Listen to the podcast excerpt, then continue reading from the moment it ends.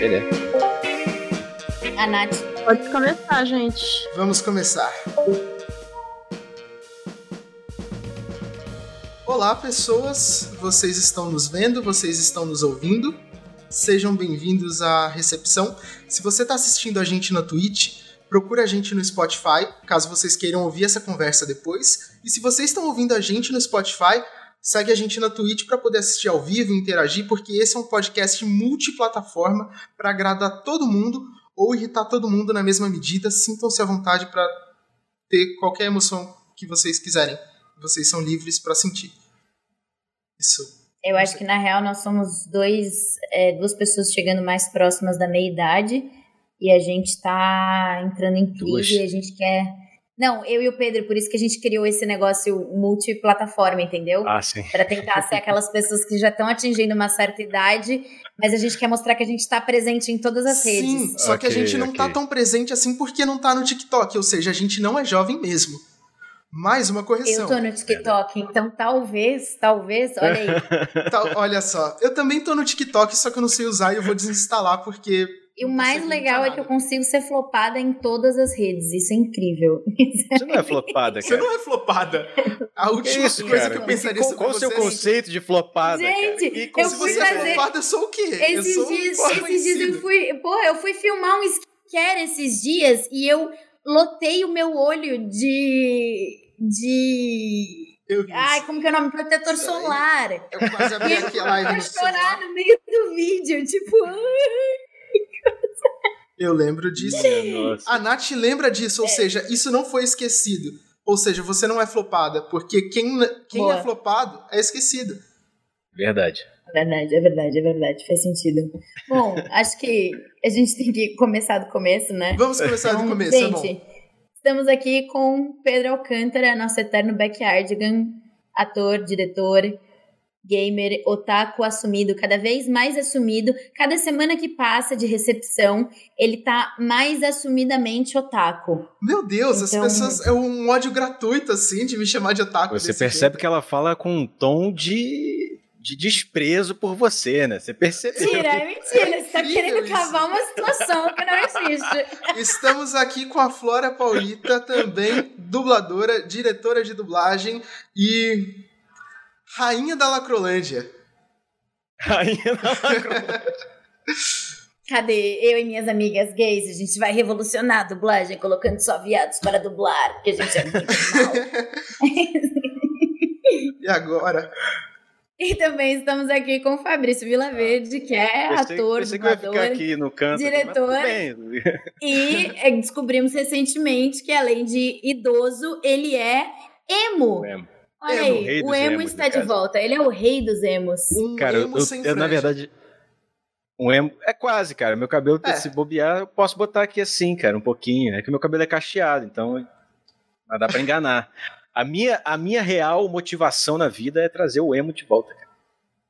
Eu acho válido, eu acho um argumento muito Cara. válido, inclusive. Lu- sigo o Lucas Silveira em todas as redes sociais, porque eu ele é um acho- cara cada vez mais empenhado em trazer o emo de volta. É lógico. o emo Eu vive, né? estudei na mesma Nós escola que o, que o Di Ferreiro do NX0, olha só.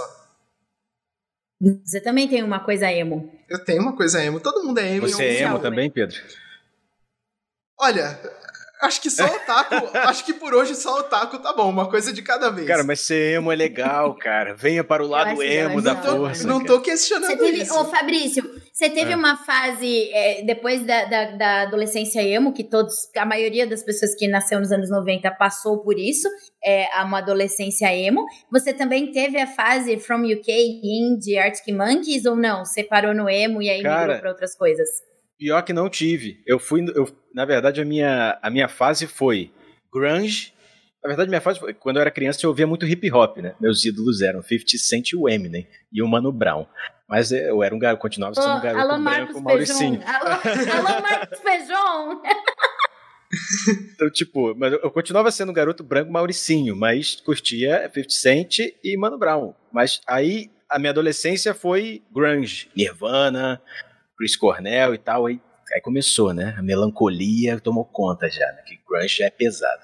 Aí eu migrei pro emo depois. Aí depois, cara, foi ladeira abaixo. Foi My Chemical Romance, Fallen in Reverse, Black Veil Brides, aí tem Fresno. E, mas aí eu fiquei por um tempo. Eu não fui, eu não migrei pro, pro Arctic Monkeys. Eu, eu fui gostar de Arctic Monkeys depois que já tinha passado a febre. Eu acho Pedrinho eu, gosta. eu acho que eu, eu nunca tive uma fase emo, apesar de gostar e conhecer algumas músicas e tal. Mas é, eu abracei essa coisa do From UK por conta também da, das séries de TV. Eu era. Sempre fui fã de Doctor Who e outras séries de TV. Ah, então era sim. coisa de. Ah, meu Deus, Skins Londres. também, Pedrinho? Você teve uma época de assistir Skins? Não, acho que skins não. Era mais Sherlock e aquelas comédias britânicas tipo The IT Crowd, que é muito legal. Uhum. Cara, eu nunca fui, eu nunca fui muito do, do UK, não. Essas, essas séries de comédia que você nunca assistiu Doctor Who, nunca assisti. Sei Who lá. nunca vi também. Poxa É. Nunca vida, vi também. se vocês tiverem os próximos 10 anos livres aí, tem aí uma, uma, uma sugestão de um hobby aí. É que eu acho você que tem, você tem, mais. a gente tem séries, a gente tem séries que a gente escolhe pra acompanhar ao longo da vida. Eu aceitei que Grey's Anatomy é a minha. Então, Falaram que eu tô- Entendo. Falaram que eu tô sem som. Vocês estão me ouvindo? Perfeitamente. Eu tô. E fala Cara, eu sou chat. a primeira pessoa que. Nossa, Tokyo Hotel entra muito Estamos. na categoria emo, gente. Pô, total, Tokyo Tokyo Hotel é pra Hotel caramba. É muito emo. muito É emo. muito Tokyo emo. Hotel é muito emo. Fabrício, cinco bandas emo. Ah, fácil. Fallen Reverse, Escape the Fate, eh, Black Veil Brides, Tokyo Hotel, que já falaram. Vou botar a quinta aqui, sei lá, fazer uma menção honrosa em Fresno. ah, deixa eu ver uma outra banda emo Ah, brasileira. Menores Fresno. Atos, que é uma banda moderna, brasileira, com um som maneiraço. Menores Atos é uma banda que todo mundo deveria conhecer, cara. Mega Essa emo. eu não conheço. Essa É. eu não conheço. É tipo, a banda surgiu, sei lá, em 2015, 16. Mas é muito maneira, cara. Menores Atos é uma das, é- é uma das minhas bandas preferidas da atualidade, assim, aqui no Brasil. É engraçado que, tipo, e tal. eu lembro que é, alguém falou, algum youtuber falou há muito tempo que o emo tinha morrido em 2006, mas eu acho que o emo morreu e é por isso que está mais vivo do que nunca, tal qual o Vaporwave. São movimentos que precisaram morrer para continuar vivos. Faz sentido, cara. Faz sentido. Porque, porque E- esse desapego à realidade é, e misturado à crítica à realidade faz parte da própria proposta dos movimentos. E Eu não Sim. sei se parece que eu tô falando sério ou não, mas eu deixo aí pra vocês decidirem. Não, mas pra, pra mim tá, cara. É isso. Pra mim tá. Eu acho, Obrigado. eu, eu acho que, que algumas, alguns gêneros, eles não podem ficar no mainstream por muito tempo. Porque senão eles perdem o sentido totalmente, assim. Tipo, o grunge foi um deles. Acho que tem, tem um momento em que eles têm que sair do mainstream e ir pro underground de novo. E voltar, Uhum. sacou? sacou? E criar os seus nichos. E, tipo, a galera que teve que conhecer, conheceu. E a galera que não conheceu, cara, vai conhecer no, no Vai conhecer independente outra, ou não vai, conhecer, outra coisa, né? Nossa, É. a galera, a galera nunca vai ter o prazer de no MTV cinco bandas. Nossa senhora. E é uma coisa que Com acontece com a música, acontece com a música desde sempre, né? A gente pega o próprio jazz e o blues, eles passaram Sim. exatamente por isso. E eles continuam aí até hoje, mas é uma coisa mais underground, é pro povo que quer se aprofundar na música e tudo mais, mas É. eles existem. Cara, coisa que eu acho muito bizarra, assim, tipo, hoje em dia, pensando nessa coisa, tipo, de indústria musical, que na realidade é uma, é uma coisa que a gente pode levar como paralelo pra tudo, porque, tipo, hoje em dia a informação, ela não chega muito de maneira concentrada.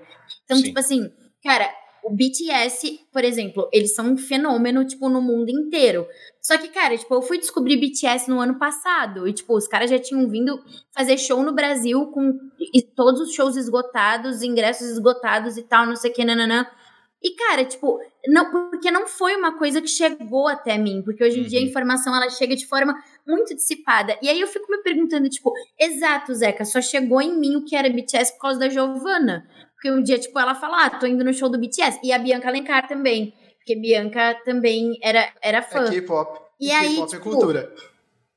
Não, é muito. Os caras são. Cara, os caras são foda. Os caras são foda. Sim. Tipo, eu admiro. E, e eu, eu amo os K-Poppers, cara. Que toda vez que, tipo, tem alguma hashtag muito polêmica, alguma coisa muito escrota acontecendo, os caras vão lá e derrubam. Uhum. E eles são maravilhosos, cara. o tipo, engajamento sério. político que, que- deles hoje dá de 10 a 0 no cara. Point, né? Conheço muito. Eu sou muito feliz que as minhas primas mais novas são K-popers, porque acho que elas estão em boas mãos, assim, tá ligado? Eu, eu, eu conheço muito pouco do mundo do K-pop, cara. Eu, eu conheço eu conheço quase nada. Eu acho que o que eu é. mais me aprofundei no K-pop, peço desculpas aí aos recepcionistas, nossos, nossos incríveis moderadores, que agora eu vou falar de dublagem. Acho que o máximo, assim, o máximo que eu aprendi de K-pop foi quando eu dirigi a dublagem de um documentário sobre um grupo de K-pop. Só que é um grupo que, tipo, chegou numa época totalmente errada, porque esse grupo teve um problema polêmico que um dos membros estava envolvido com umas coisas de atividade criminosa, umas coisas bem pesadas. Ih, que merda. E aí, tipo, eu peguei um documentário do grupo, eu acho que eles fizeram, sei lá, para tentar levantar o moral do grupo, que é aquele Big Bang. Não sei se o pessoal conhece, mas é uma Nem coisa mais eu antiga. Eu não conheço. Eu conheço Blackpink e BTS só, mas eu acho eles ótimos e eu adoro ouvir BTS na academia, inclusive. Eu, eu só conheço o BTS e, sei lá, é tipo, eu tava até conversando isso na live esses dias, um dia dessa semana. Eu parei para ouvir algumas músicas e é bom, o som dos caras é maneiro, assim, te pega e tal. Você, você passa a ouvir, você fica, cara, que maneiro e tal. Só que para mim tem uma mega produção que ultrapassa o necessário, na minha é, opinião de gosto, assim. Uhum. Eu não consigo parar um dia da minha vida, porque eu gosto de ouvir música tipo, e, e, prestar atenção na música, né? E não só usar ela como um passatempo. Eu não consigo botar no meu celular o BTS ou BTS e ficar, tipo, vou curtir. Porque tem, é sempre, é, é, é tudo uma mega produção, o que é, é ótimo, porque fica um né? som maravilhoso, é. Uhum. A, melodia, a harmonia, é tudo é, vibe, é muito incrível. Mas me cansa, assim, eu não consigo. Eu gosto de ouvir uma coisa mais, mais simplista, mais íntima, mas sentir que os caras que fizeram a música, né, tipo, sei lá, o perdão, o guitarrista, o baterista, o cantor, o baixista e tal, sentir que o grupo ali, ele mesmo compôs e produziu e fez a parada e fez entre eles. Eu gosto de uma coisa menos produzida. Então por isso que o, o K-pop não me pega tanto. Porque eu acho que tem muito disso, assim, essa mega produção, porque é uma indústria, né, cara? Sim. Eles transformaram a parada numa indústria, né? É, eu, a minha banda favorita, que não tem nada a ver com K-pop, é uma banda francesa chamada Phoenix. E eu acho que eu, eu, eu conheci algumas músicas deles e gostei das músicas e tava achando legal. E aí virou minha banda favorita faz, faz uns anos aí, uns dois álbuns ou três álbuns atrás dos caras. Virou minha banda favorita quando eu achei no YouTube, tipo, uns vídeos, eles fizeram uns documentários mostrando o processo criativo de algumas músicas do álbum mais recente deles na época. E eu achei muito legal os caras compondo, todos eles tocando todos os instrumentos. É, e aí eu passei a prestar atenção naqueles detalhes todos e foi uma coisa que me pegou muito. Então uhum. tem muitos detalhes as músicas deles, tem bastante coisa. Então, ao mesmo tempo que eu posso ouvir aquilo e ficar encontrando coisas novas, eu não sinto um excesso de informação que vai me deixar exausto e nesse aspecto totalmente subjetivo, né, que vai entendo. super de cada um, eu entendo perfeitamente o que você sente, o que você sentiu em relação ao K-pop, que também uhum. é Quer muita dizer, coisa. O BTS, né? Foi só, Sim, o BTS. exclusivamente ao BTS, né? Sim, é uma coisa que é too much pra, pra me cativar, é. mas é bem importante, é bem legal. Não, lógico, cara. É o movimento que... em si é maneiraço. Deslegitima assim. o que eles estão fazendo. De tanto que, tipo, você fala, ah, é um bagulho, tipo, eu, meu gosto, pro meu é, gosto, né? É, é, é, é doido. Mas é doido isso. Eu acho que eu sou, tipo, cara, eu sou muito 8 ou 80. Tipo, tem dia que a única coisa que eu quero é simplesmente ouvir um BTS, tá ligado? é tipo tem dia que eu só quero, tipo, ouvir isso. Aquele filme de Josie as Gatinhas, lembra que. Nossa, que eu eles amo botaram. Então, tinha um desenho Nossa, antigo. Você não lembra do desenho? Era um desenho dos anos 70 ou 60, sei Como lá. É que é o nome? Não, Pedrinho, não era pra tanto. É era dos antigo. anos 90. Não, é não, mais não é antigo é pra... que isso. Vamos é? descobrir agora. Sim, só que daí eles fizeram um filme no final dos anos 90. É, é porque, na verdade, é Josie and the Pussycats. A Josie, ah, É, Josie and the Pussycats. Cara, é, os, os quadrinhos são de 63. 63 Sim. até 82. Só que aí depois teve o desenho que passava. Sim. O filme é de 2001. Oi, tem uma e nota de... baixíssima no IMDB, não entendi, porque é um clássico, muito bom. O desenho é dos anos 70. O primeiro episódio passou em 12 de setembro de 1970 e acabou em 71. E se passa, até onde eu sei, no mesmo universo de Riverdale. Pra quem gosta de Riverdale Ó. aí, olha só. Que é Eu tudo, em no caso. também. Olha O só. Celo acabou que de falar, tanto que ela tá em Riverdale. Josie é dos anos 60, tanto que ela tá em Riverdale. É da mesma Não galera de Riverdale e Sabrina. Cara, Eu que da hora. Riverdale e Sabrina, no caso. Olha só. Mas eu não lembro da Josie, não, cara. Mas... Foi mal, a Não, mas- mas pessoa que é- mais é- deveria é- lembrar. Eu sou, eu, eu, eu sou uma grande defensora da cultura chupística, então eu, conheço muitas coisas dessa A cultura, cultura o quê? tipo Josie e as gatinhas. A gente chama carinhosamente de cultura chupística. O que Cara, que é esse mundo Cara, eu não sei também, mas foi uma coisa que a gente falava quando a gente era mais nova, eu e minhas amigas, e ficou, a gente adotou isso pra sempre. Mas basicamente é esse mundo pop, entertainment aí, do tipo, Saquei. na, na mesma. é, Eu amo discutir política, mas eu também posso ficar horas falando sobre a vida das Kardashians. Eu acho que isso é um equilíbrio e tá Cara, tudo lógico. bem, tá ligado? A vida Precisa precisa ter- disso, Precisa inclusive. ter esse equilíbrio. Eu faria, aliás, se eu tivesse me formado em psicologia, eu faria uma tese em cima das Kardashians e de como elas movimentaram tantas gerações de mulheres é, eu- e na parte de comportamento. Se algum dia eu, eu decidir fazer estudos sociais de novo, eu, eu vou focar nisso. Deixa eu só fazer uma, uma pergunta, duas coisas, na verdade. É, como é que vocês. Como é que é a política de vocês quanto a palavrões? Porque eu falo bastante, e como eu já tô tomando uma taça de vinho, daqui a pouco eu vou ficar meio desbocado. Porque eu, Eu não sei também, mas Eu eu, não acho sei que é como mais é que é? Só não pra, eu, não sei. só pra eu saber. Eu acho que a gente nunca esqueci de limitou perguntar. isso. Acho que Eu acho também não. alguma coisa vai acontecer. Peraí. A Nath apareceu, A a Nath Nath, apareceu. apareceu. Vai entrar. Ela vai falar. palavrões específicos na recepção, por favor, porque não queremos ter que expulsar vocês da recepção. Um abraço. Ok. É, Minha a Nath nossa. não deixou. O áudio ficou muito alto aqui pra mim, cara. Me deu uma dor de cabeça. É, Ah, eu não posso ficar acontece. de regatinha, né? Eu vou ter que abrir a janela. Por que não? Porque a Twitch não deixa, né, ficar de regata.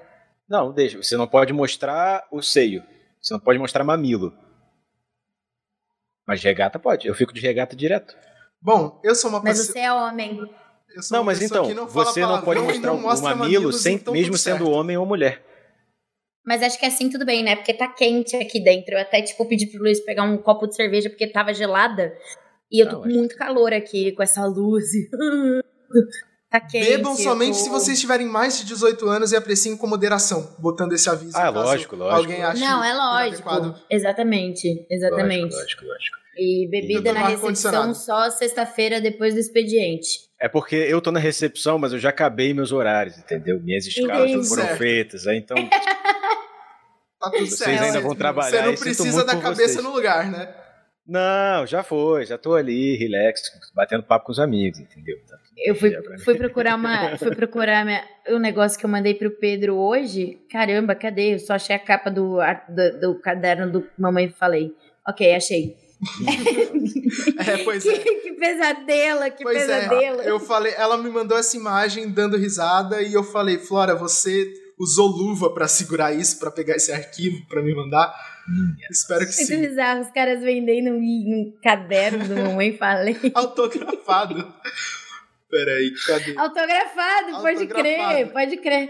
Fica cada vez Autografado. pior, cara. Pô, Sim. R$29,90. E o pior é, tipo assim, é a cara dele com a bandeira de São Paulo atrás. Nossa, que deprimente. Momentos que, que É, é, tipo um triste anti-supla, né? É, é, ele tá se sentindo É um supla, né, É cara? um anti-supla. Pô, mas o supla pode, né? Essa é a diferença. Sim. É o anti-supla, Nossa, gente. cara. o supla do mal, né? O supla do mal. Ô, Fabrício, você Diga. mora sozinho. Moro. Eu agora não tô. Eu tô na casa dos meus pais, mas meu eu moro sozinho no meu apartamento. Existe um, em um dos meus insights de coisas a, a se conversar na recepção, eu fiquei pensando que justamente, tipo, depois de tanto tempo de isolamento social e também, tipo, conforme a gente vai voltando a frequentar os estúdios é, presencialmente, mesmo que com menos frequência, né, do, do que antes, e é, sendo- são, são breves passagens, né, a gente não fica muito Uhum. tempo na recepção. Hoje em dia, tipo, as regras são outras, então a gente chega no horário grava e vai embora. Não, não existe mais isso. Mas na minha cabeça existe esse lance de que, tipo, pós tudo isso, o assunto principal, tipo, durante muito tempo, porque vai demorar pra gente reencontrar todas as pessoas, uhum. vai ser exatamente como você passou por essa pandemia. E a gente ainda Sim. tá passando por Sim. essa pandemia. Então, é, mas eu queria saber como é que foi para você. Tipo, você falou que agora você tá na casa dos seus pais, mas, tipo, como que foi? De início você chegou a ficar sozinho na sua casa um tempo? Ou não, você já, tipo, não, vou para lá direto? Como foi esse Fiquei. processo? Fiquei, cara, eu fiquei um tempo lá em casa pelo seguinte, na real. Quando rolou essa parada, foi logo depois do carnaval, e esse foi o primeiro ano da minha vida em que eu falei, cara, vou sair para curtir um carnaval.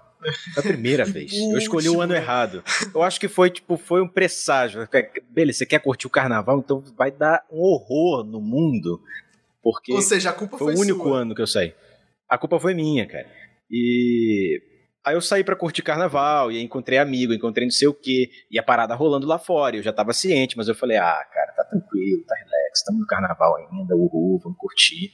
E, e aí, quando realmente veio o lockdown, o primeiro lockdown aqui no. Cadê? Lockdown, né? Aquela quarentenazinha de 15 dias que a gente teve.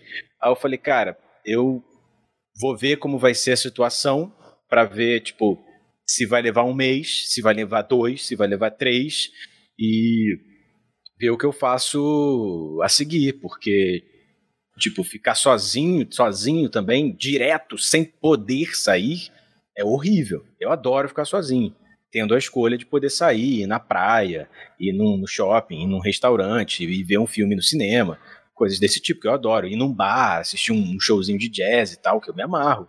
Mas se eu não posso tipo, fazer nada eu quero, disso. Eu tô com saudade de poder falar não, assim, saudade é, de falar que eu quero ficar em casa. Exato, cara. exato.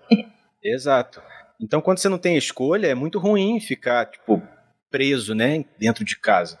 E, e aí eu deixei passar, tipo, mais ou menos um mês, um mês e meio. Aí eu senti que a dublagem ia meio que seguir um caminho que eu não estava curtindo, que era o caminho de voltar a gravar direto. Aqui no Rio foi assim, eu não lembro como foi em São Paulo. Não sei se foi, enfim. Não, foi misturado. É, é foi meio, cara, é. aqui no Rio foi tipo um mês e meio depois, cara, a galera decidiu voltar. E eu, particularmente, estava muito contra isso. Eu não queria voltar naquele, naquele momento. Aí eu falei, cara, bom, se a galera vai voltar, beleza, vou lá para casa dos meus pais e vou ficar lá com eles e vou ver qual vai ser. E, e aí começaram as movimentações do home studio. E aí eu tinha duas tinha que tomar uma decisão. Ou eu montava um home studio lá no, no, na minha casa, ou eu montaria aqui. para poder ficar maneiro fazendo os dois. E aí, numa conversa com a minha mãe, óbvio que ela me convenceu a ficar aqui, né?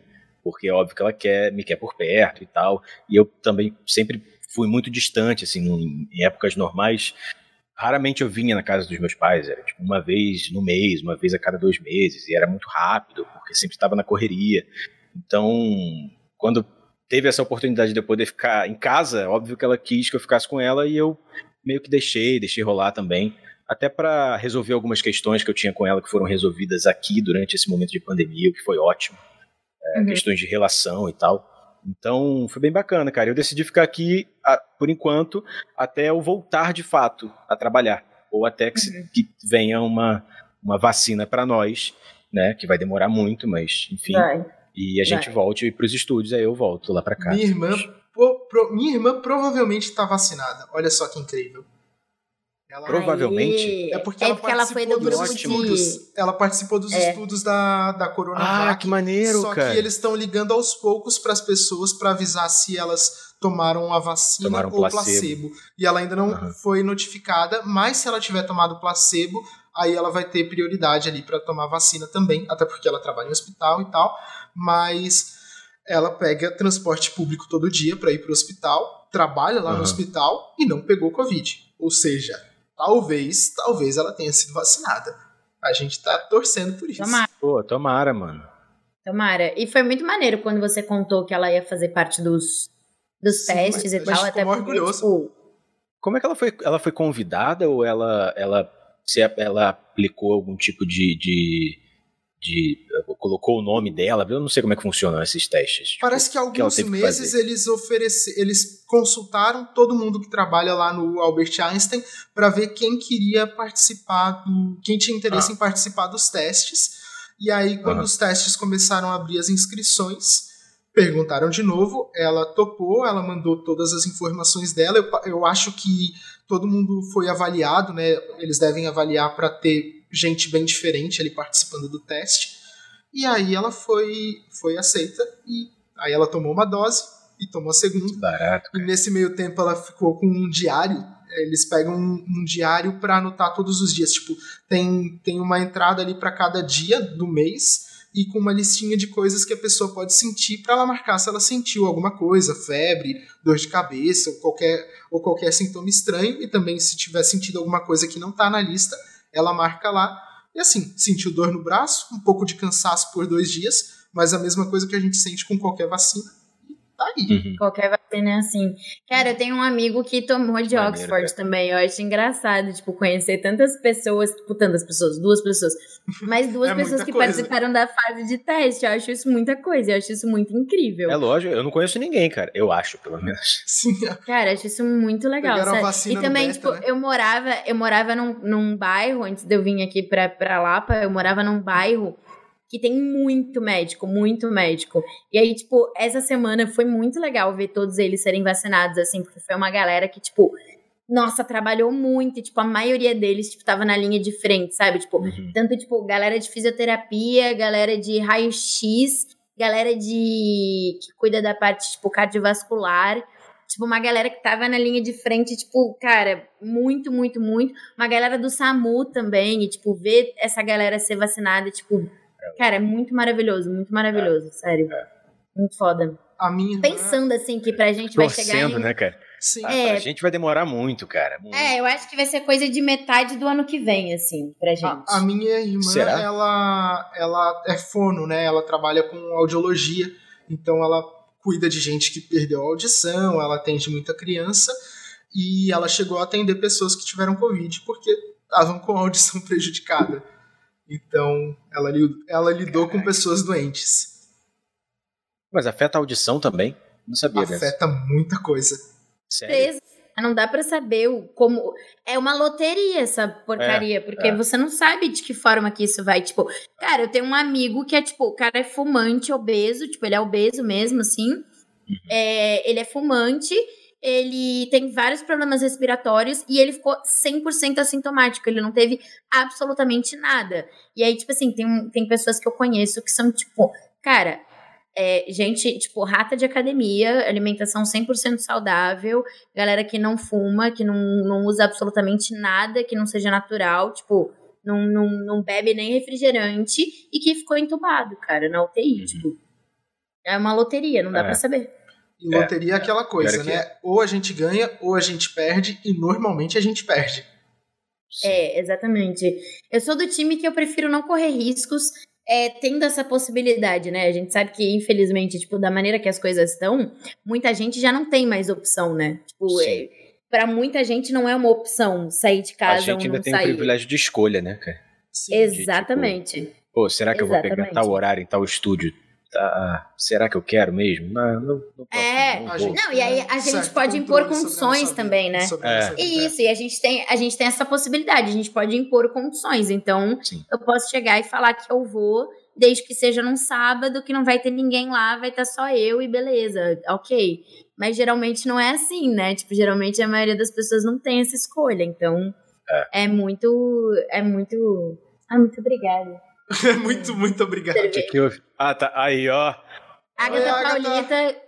Muito Ei, prazer. Participação a especial. Pedrinho, a Agatha, a Agatha perguntou se ela pode participar falando de viagens. Ela eu quer falar de viagens. Pode. Você já falei com o Pedro. Ela já ah, falou comigo, falou? já tá tudo acertado.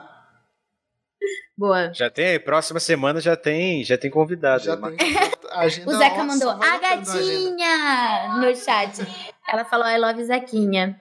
A Agatha está aqui Ó, São gente... as pessoas com quem eu tenho contato, e isso é muito bom, né? Poder ter contato com algumas poucas pessoas. Agora somos todos vizinhos, eu, minha mãe e minha irmã, então. Isso é Pô, bom. que maravilha, cara. Ó, gente, só para é pro, pro pessoal que tá assistindo a gente na Twitch, só falando que às vezes eu desvio o olhar porque eu tô pegando o celular para acompanhar o chat, tá? Não pensem que eu estou. Ah, e também avisando a galera que tá no chat, isso é muito importante. Galera que tá no chat, que tá fazendo perguntas sobre dublagem, eu sinto muito, esse não é o momento, tá? Tipo... A gente não é. vai falar sobre dublagem. A, A não gente ser que a gente fale. falar sobre isso. A não ser que A a gente, fale. A é. gente A mandou. gente só a gente usa não- isso na divulgação só pra enganar e Só trazer pra vocês enganar. pra cá. Isso aqui é uma conversa sobre Doctor Who. Mentira. É. Igual o podcast que eu tenho de Doctor Who, que a gente tem uma piada recorrente que a gente tá enganando todo mundo. É que vai ser um podcast sobre Buffy, feito só por gente imitando o Silvio Santos. E a gente tá juntando público. E quando tiver muita gente, a gente vai pra proposta principal do podcast, que é essa. Mas. Não sei, Cara, eu não mas, eu que acho isso maneiro, assim, essa parada. Porque eu sinto um pouco disso. Eu não sei se vocês sentem um pouco isso. Não sei se é da dublagem ou se é do ser humano, não sei.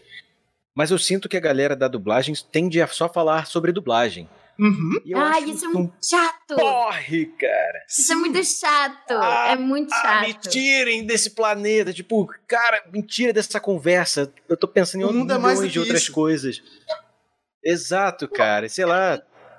E óbvio, assim, é, é meio. É meio osso, assim, que chega uma hora que, óbvio, a gente. é Cada tempo que. Quanto mais tempo passa, mais assuntos em comum com isso a gente vai ter. Mais histórias sobre isso a gente vai ter pra contar tal. Mas eu faço questão, inclusive, de transitar em vários lugares e, e ter muitos núcleos de amigos diferentes pra gente poder falar, tipo, sobre várias outras coisas, sabe? Tipo, ter vários outros assuntos. Então, tipo, é, eu vou fazer lá um curso de psicanálise porque eu quero falar sobre isso. Ah, eu vou fazer uma aula de dança, porque eu quero ter minhas amigas da dança. Então, tipo, e aí e é meio osso isso, assim, porque até quando a gente chega num ambiente desconhecido e a gente não conhece ninguém e a gente fala assim, nossa, que ótimo. Tipo, cara, eu já fui a pessoa que mentiu muitas vezes sobre o que eu fazia. Porque eu tinha certeza que se eu falasse qual era a minha profissão, eu ia, de alguma forma, virar o dela. centro das atenções naquele momento. E todo mundo ia querer saber como faz, como foi, que voz eu faço e não sei o quê. E eu só queria, tipo, cara, beber uma cerveja e fumar um Aham. cigarro, Eu ficar tinha, de boa. eu tinha muito receio Aham. em relação a isso quando eu era mais novo e a minha mãe me levava pra todo lugar, que a gente não conseguia pe- pegar um táxi, não existia nem Uber, né? A gente não conseguia pegar um táxi e terminar a corrida sem a minha mãe falar em algum momento: O senhor tem filho pequeno? Porque meu filho dubla o Pablo. É tipo, eu sabia que isso ia acontecer em algum momento e ficava: Mãe, não, mãe. Não, É, a minha mãe fazia isso também, era muito desagradável por um lado. Era Acho que é coisa de mãe, cara. É A minha coisa de também mãe. já fez isso bastante. É, eu É, sei que mas se eu que é fizesse orgulho, qualquer, né? se eu fizesse É. qualquer outra coisa, hoje eu acho tipo bem, bem ok, bem, bem divertido. E eu sei que se eu fizesse Mas qualquer eu acho outra que, coisa acho que pode, pode rolar um. Eu acho que eu vou começar, tipo, fazer um revenge, assim, sabe? Do tipo, eu vou chegar e vou, vou. Toda vez que eu entrar num carro agora com ela, eu vou falar assim. O senhor gosta de artesanato? Porque minha mãe faz umas fadinhas de, Então, de, de lãs que são Eu vou maravilhosas. fazer isso com a minha mãe também, Eu vou- porque vou ela também faz mãe, Quando ela artesanato me exaltar É, um dia. E ela vai gostar. Inclusive a minha mãe quer Exato. fazer, a minha mãe quer fazer bijuteria pra gente sortear aqui no canal. E eu acho Ai, válido. que fofa. Quem quiser, quem quiser Maneiro. pulseiras aí escrito coisas, escrito nome, é só é Jabá das mães, vocês- vai, Pedrinho. Jabá das Jabá mães. das faz aí, mães. faz Jabá aí, das faz aí, mães, sua precisa. mãe. Olha só, a Faz minha aí. mãe, a minha mãe ela faz artesanato. Se vocês quiserem ver o que ela faz e possivelmente comprar, é só vocês seguirem no Instagram arroba Vivo de Arte. Tem tudo que a minha mãe e minha irmã fazem, porque minha irmã é fono, mas nas horas vagas faz artesanato. E a sua mãe, Flora?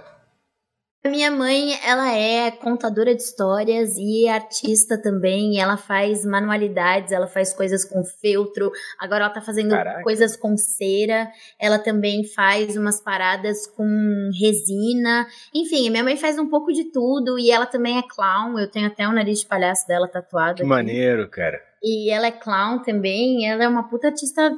Ai, eu não posso falar palavrão, desculpa. Ela é uma Ela é artista uma muito da Baita hora. artista. É, ela é uma baita artista e é, o Instagram dela é Silvia Paulita, arroba Silvia Paulita, ou então arroba Brincar para Viver, porque ela tem muito essa coisa de que você pode chegar muito longe brincando como criança. Isso é muito mágico. Isso Que maneiro, cara. E muito verdadeiro. criação. E muito E verdadeiro. é verdade. Maneiro, que maneiro. Eu Vocês têm que concordo. chamar as mães de vocês aqui um dia. Pode Vamos crer. fazer pode isso. crer. Vamos fazer Vamos, isso. vamos fazer. Especial de Dia das Mães. É, Já ué, pensando pô. que a gente não vai ter desistido até lá, a gente vai continuar. Não, vai vamos nada. continuar, cara. vamos continuar, tá doido? E vai continuar, especial Dia das Mães tá feito, então teremos nossas mamães com a Ó, gente. save the date, já vai ter Save aí. the cara. date. Gente, vai Com as ser mães. muito. Eu acho mó maneiro, cara. Sabe, sabe por quê? E Aí vocês vão. Óbvio que vocês vão ter que cair nesse assunto.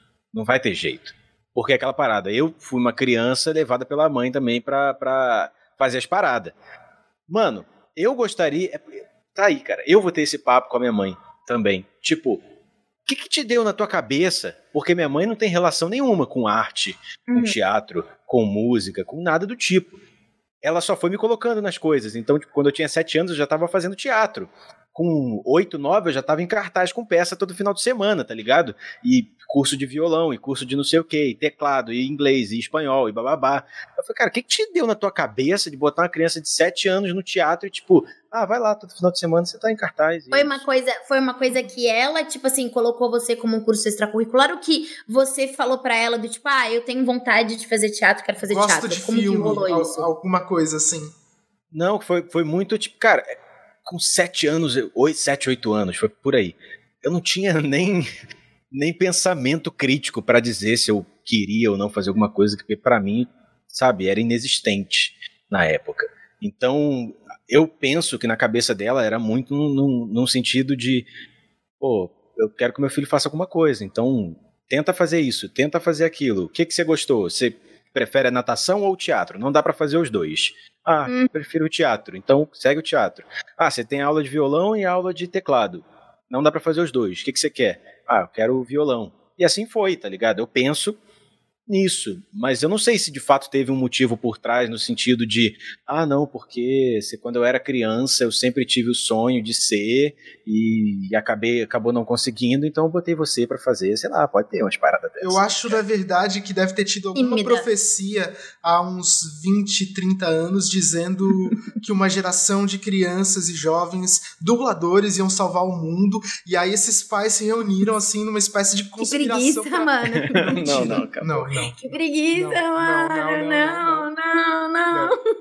Você era tímido, Fabrício? Isso não Você acontece. era uma Muito, criança cara. tímida? Muito, ah, então muito. tá aí. Então tá aí. Esse é o lance. Muitas mães colocam os filhos no teatro. É. Crianças tímidas. Pedrinho era uma criança tímida. Na verdade, o Pedrinho, ele fingia não que ele era mais uma criança. criança tímida. Eu fingia que eu era uma criança Mas tímida, mas eu nem- não era nem criança, né?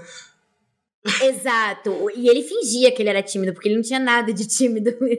Não, mas, mas olha, não, olha só, eu era tímido num ambiente desconhecido.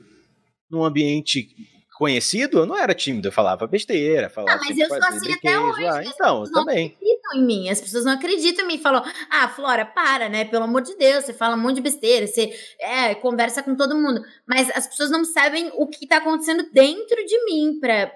Sabe assim, pra eu chegar e também pra eu ter chegado nesse lugar de conseguir conversar com as pessoas, tipo, que eu não conheço, foi um processo também, porque nem sempre foi assim, sabe? Tipo, Uhum. eu, eu era muito retraída, cara. Eu era muito retraída. E outra, tipo, é, é que é, sou até meio tosco, né? Do, tipo assim, é, já se colocaram uma coisa de, ah, eu era diferentona, mas assim, eu estudei a maior parte da vida em escola construtivista. Só que durante esse tempo de escola construtivista, eu fui para alguns colégios de ensino tradicional.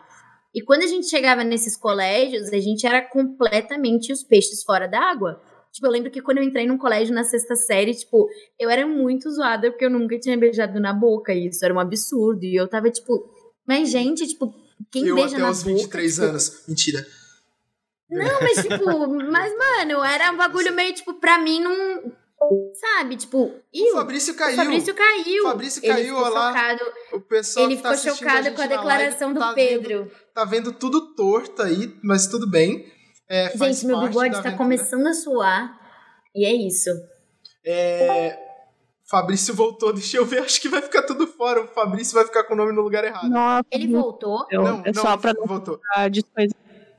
É só. Ah, a Nath entrou na live só pra disposição. Olha, o. Pedro agora é a Flora, eu sou o Fabrício e o Pedro é a Hebe Camargo de máscara.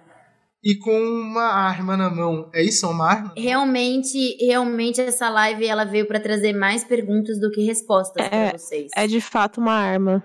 Olha só. É uma Hebe arma? armada e mascarada. É. Muito bom. Pedro, É. Oi. É, na verdade, Desabilita eu os nomes.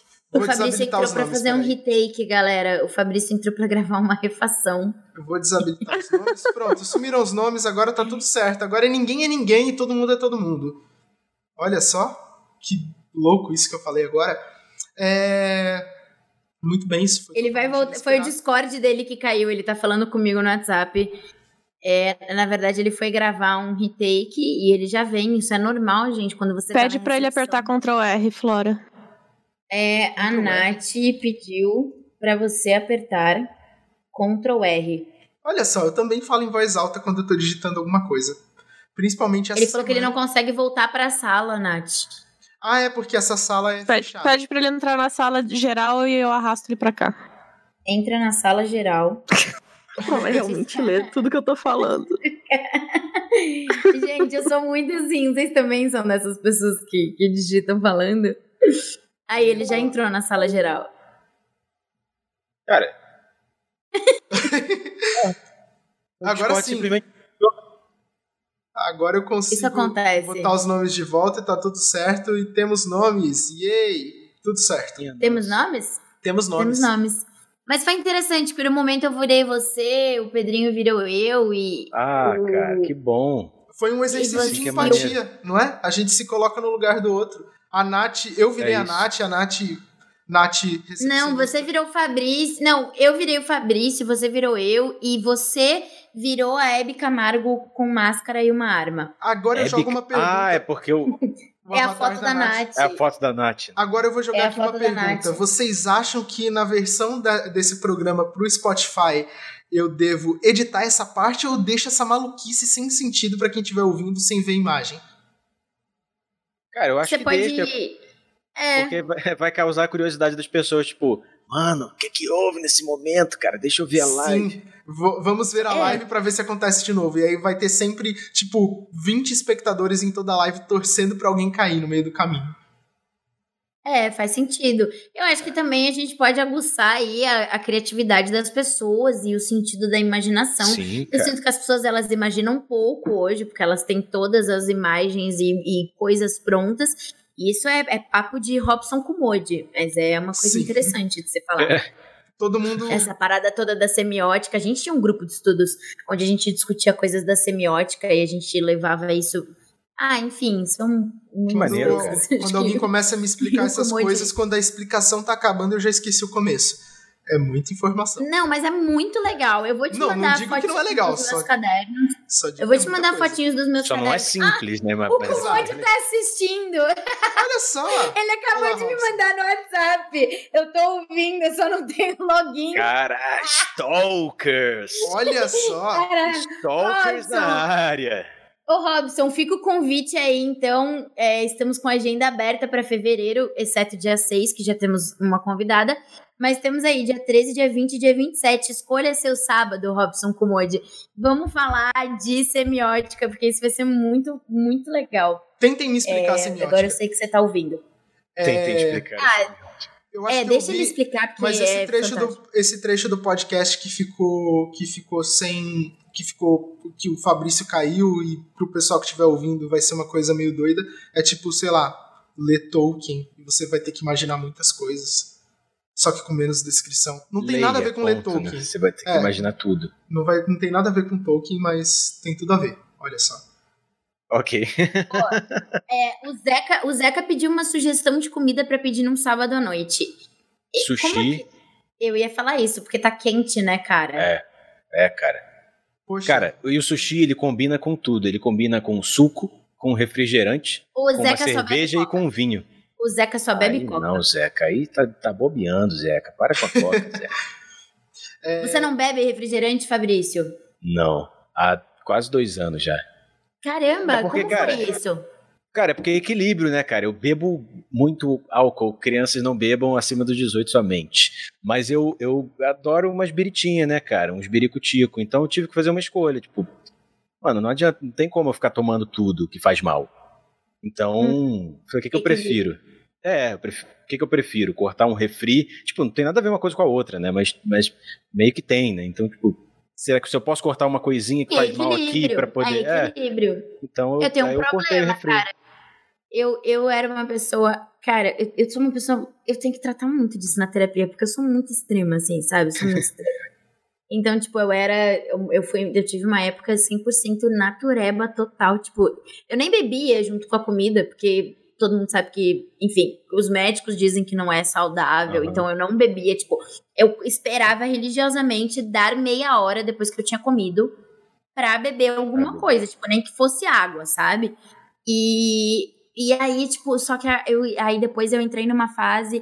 Ah, mas enfim, também é porque são muitas questões. Eu entrei numa fase muito bad e eu comecei a uhum. descontar muita coisa na comida e muita coisa no que me dava prazer. E, tipo assim, Coca-Cola numa parada que me dava muito prazer. Então, uhum. eu comecei, tipo, a descontar muito isso, sabe? Agora eu tô tentando romper esse vínculo e tá sendo bom, porque, tipo assim, durante a semana eu não tô consumindo mais nada. E aí eu escolho, na verdade, um dia da semana e eu bebo uma latinha. E tá sendo, tipo. Tá Pô, sendo da hora. Porque cara. É. é eu, eu, tinha eu tava muito... muito... Eu tinha diminuído muito o refrigerante, eu tava tomando mais suco, mas eu não sei o que aconteceu nas últimas semanas e provavelmente alguma coisa da minha cabeça, antes que as pessoas queiram atribuir a mim a criação de alguma teoria da, da conspiração. Mas nas últimas semanas eu tô achando todo o suco de laranja muito esquisito. Não sei se é a época do ano, se é agrotóxico, mas tem alguma coisa muito Especificamente estranha. o de laranja, tipo, nenhum Sim. outro suco. É, o suco Suco de abacaxi, eu tava com quatro garrafas de suco de abacaxi natural aqui em casa, feitos pela minha avó. É, três estavam ótimos, três estavam ótimas e uma delas, sem motivo algum, porque estava no congelador, conservado do mesmo jeito que as outras três, azedou. Ou seja, tem alguma coisa estranha, provavelmente comigo, não com o suco. Daí eu voltei a tomar mais refrigerante. Isso é muito triste. A, a sua tô... saída foi essa. Foi. Mas eu tô sentindo que meu whey tá gasoso ultimamente. Isso não é normal. E ele tá dentro do prazo de validade. Aí eu peguei e joguei fora meu whey. Ah, tu toma whey? Eu tomo. Cara. Eu gosto, eu gosto. Eu só, é, é muito. Isso é, é outra coisa também de estereótipo, que as pessoas não botam fé. Porque, tipo, na época que eu era uma menina, eu não sou uma, uma, pessoa que as pessoas olham, que todo mundo olha e fala assim, ah, é gorda, porque eu sou uma gorda menor. Mas eu não sou uma menina magra. Mas houve uma época em que eu era uma menina magra. Eu tive fases de estar magra. E hoje em dia eu não estou. Só que eu sempre treinei com a mesma frequência e com a mesma força e no mesmo ritmo e tomei as mesmas coisas, porque eu gosto, me dá prazer. Eu adoro puxar ferro, eu adoro fazer musculação. Só que aí as pessoas olham para mim e falam assim: "Ah, ela toma Coca-Cola e come pizza, então óbvio que ela não aguenta musculação". E não, mano, tipo, eu treino pra caralho, porque eu adoro, é uma coisa que me dá muito prazer. Entendo. Mas como eu não tenho, como eu não tenho o corpo da Ana Helena, as pessoas não olham para mim e falam, ela treina como a Ana Helena, sabe? Tipo isso. Você e mencionou, as pessoas não botam fé que eu tomo whey. Você mencionou ah, uma expressão que, sei lá porque, na minha cabeça surgiu eu não boto fé porque é ruim mesmo, sei lá. não, mas eu gosto, eu gosto de fazer umas paradas, eu gosto de fazer umas paradinhas, tipo, com morango, com banana, não sei o que, que fica saquei, muito saquei. gostoso. Tipo é. sorvete, sabe? Raspadinha. Você falou, você falou a expressão puxar ferro. Eu lembrei de uma situação engraçada. Quando, sei lá, deve fazer uns 15 anos, eu, eu pequeno, eu e a minha irmã, a gente tava na casa de uma amiga dela. Tava, tipo, ela e as amigas dela fazendo trabalho de escola. Eu tava lá com os irmãos dessa amiga dela, a gente jogando Warcraft. Enfim, eu tô descrevendo um monte de coisa desnecessária. Mas aí tava todo mundo falando ali sobre amigos em comum. E aí uma delas falou: Ah, fulano tá puxando ferro. E a minha irmã nunca tinha ouvido essa expressão na vida. E ela falou: caramba, coitado. Ela pensou que o cara tinha virado catador de sucata. E tipo. e aí eu fiquei pensando. Eu não sei qual foi a primeira vez que eu ouvi essa expressão. E eu queria saber qual foi a primeira vez que vocês ouviram a expressão puxar ferro. E quem quiser engajar aí na conversa no chat, pode mandar isso daí, que é super importante. Super, Quando eu conheci o Léo Stronda, sei lá, cara. Eu já vi o Léo Stronda. Na, eu já vi o Léo Stronda na sei padaria, lá, naquela dona Deola da. Da, da Serra Corá, sabe? Aquela na esquina com a Pio 11. Nossa, é onde eu tive meu primeiro encontro com o Luiz. O nosso primeiro beijo foi na frente dessa dona Deola da Serra Pio 11. Olha só, Calma aí, o primeiro beijo de vocês foi em frente à padaria? Foi. Caraca, muito é uma padaria muito boa. Pô, parece e... que vocês estão em Paris, pô. É, uma... é chique, não é? É, não é, cara. É a padaria onde vai o Léo Stronda. Ou seja, não é qualquer padaria. Que bosta, né? Aí, aí. aí. Que Melhor não, horrível, cara. né? Que horrível, não sabia. Aí não. Eu sinto tinha muito, marcado eu em outro lugar, a gente que tinha descido pra Laica. Eu vou fingir que foi em outra padaria que eu encontrei ele. Isso. Por favor, Foi na Laica. que foi com a na... história de amor. Foi na né? Laika que eu Não. encontrei ele. É, finge que foi na Deola da Pompeia. Finge que foi na Deola da Pompeia, porque aí Foi você pode Deola da continuar falando que eu- Deola. É isso. É, mas fica mais fácil.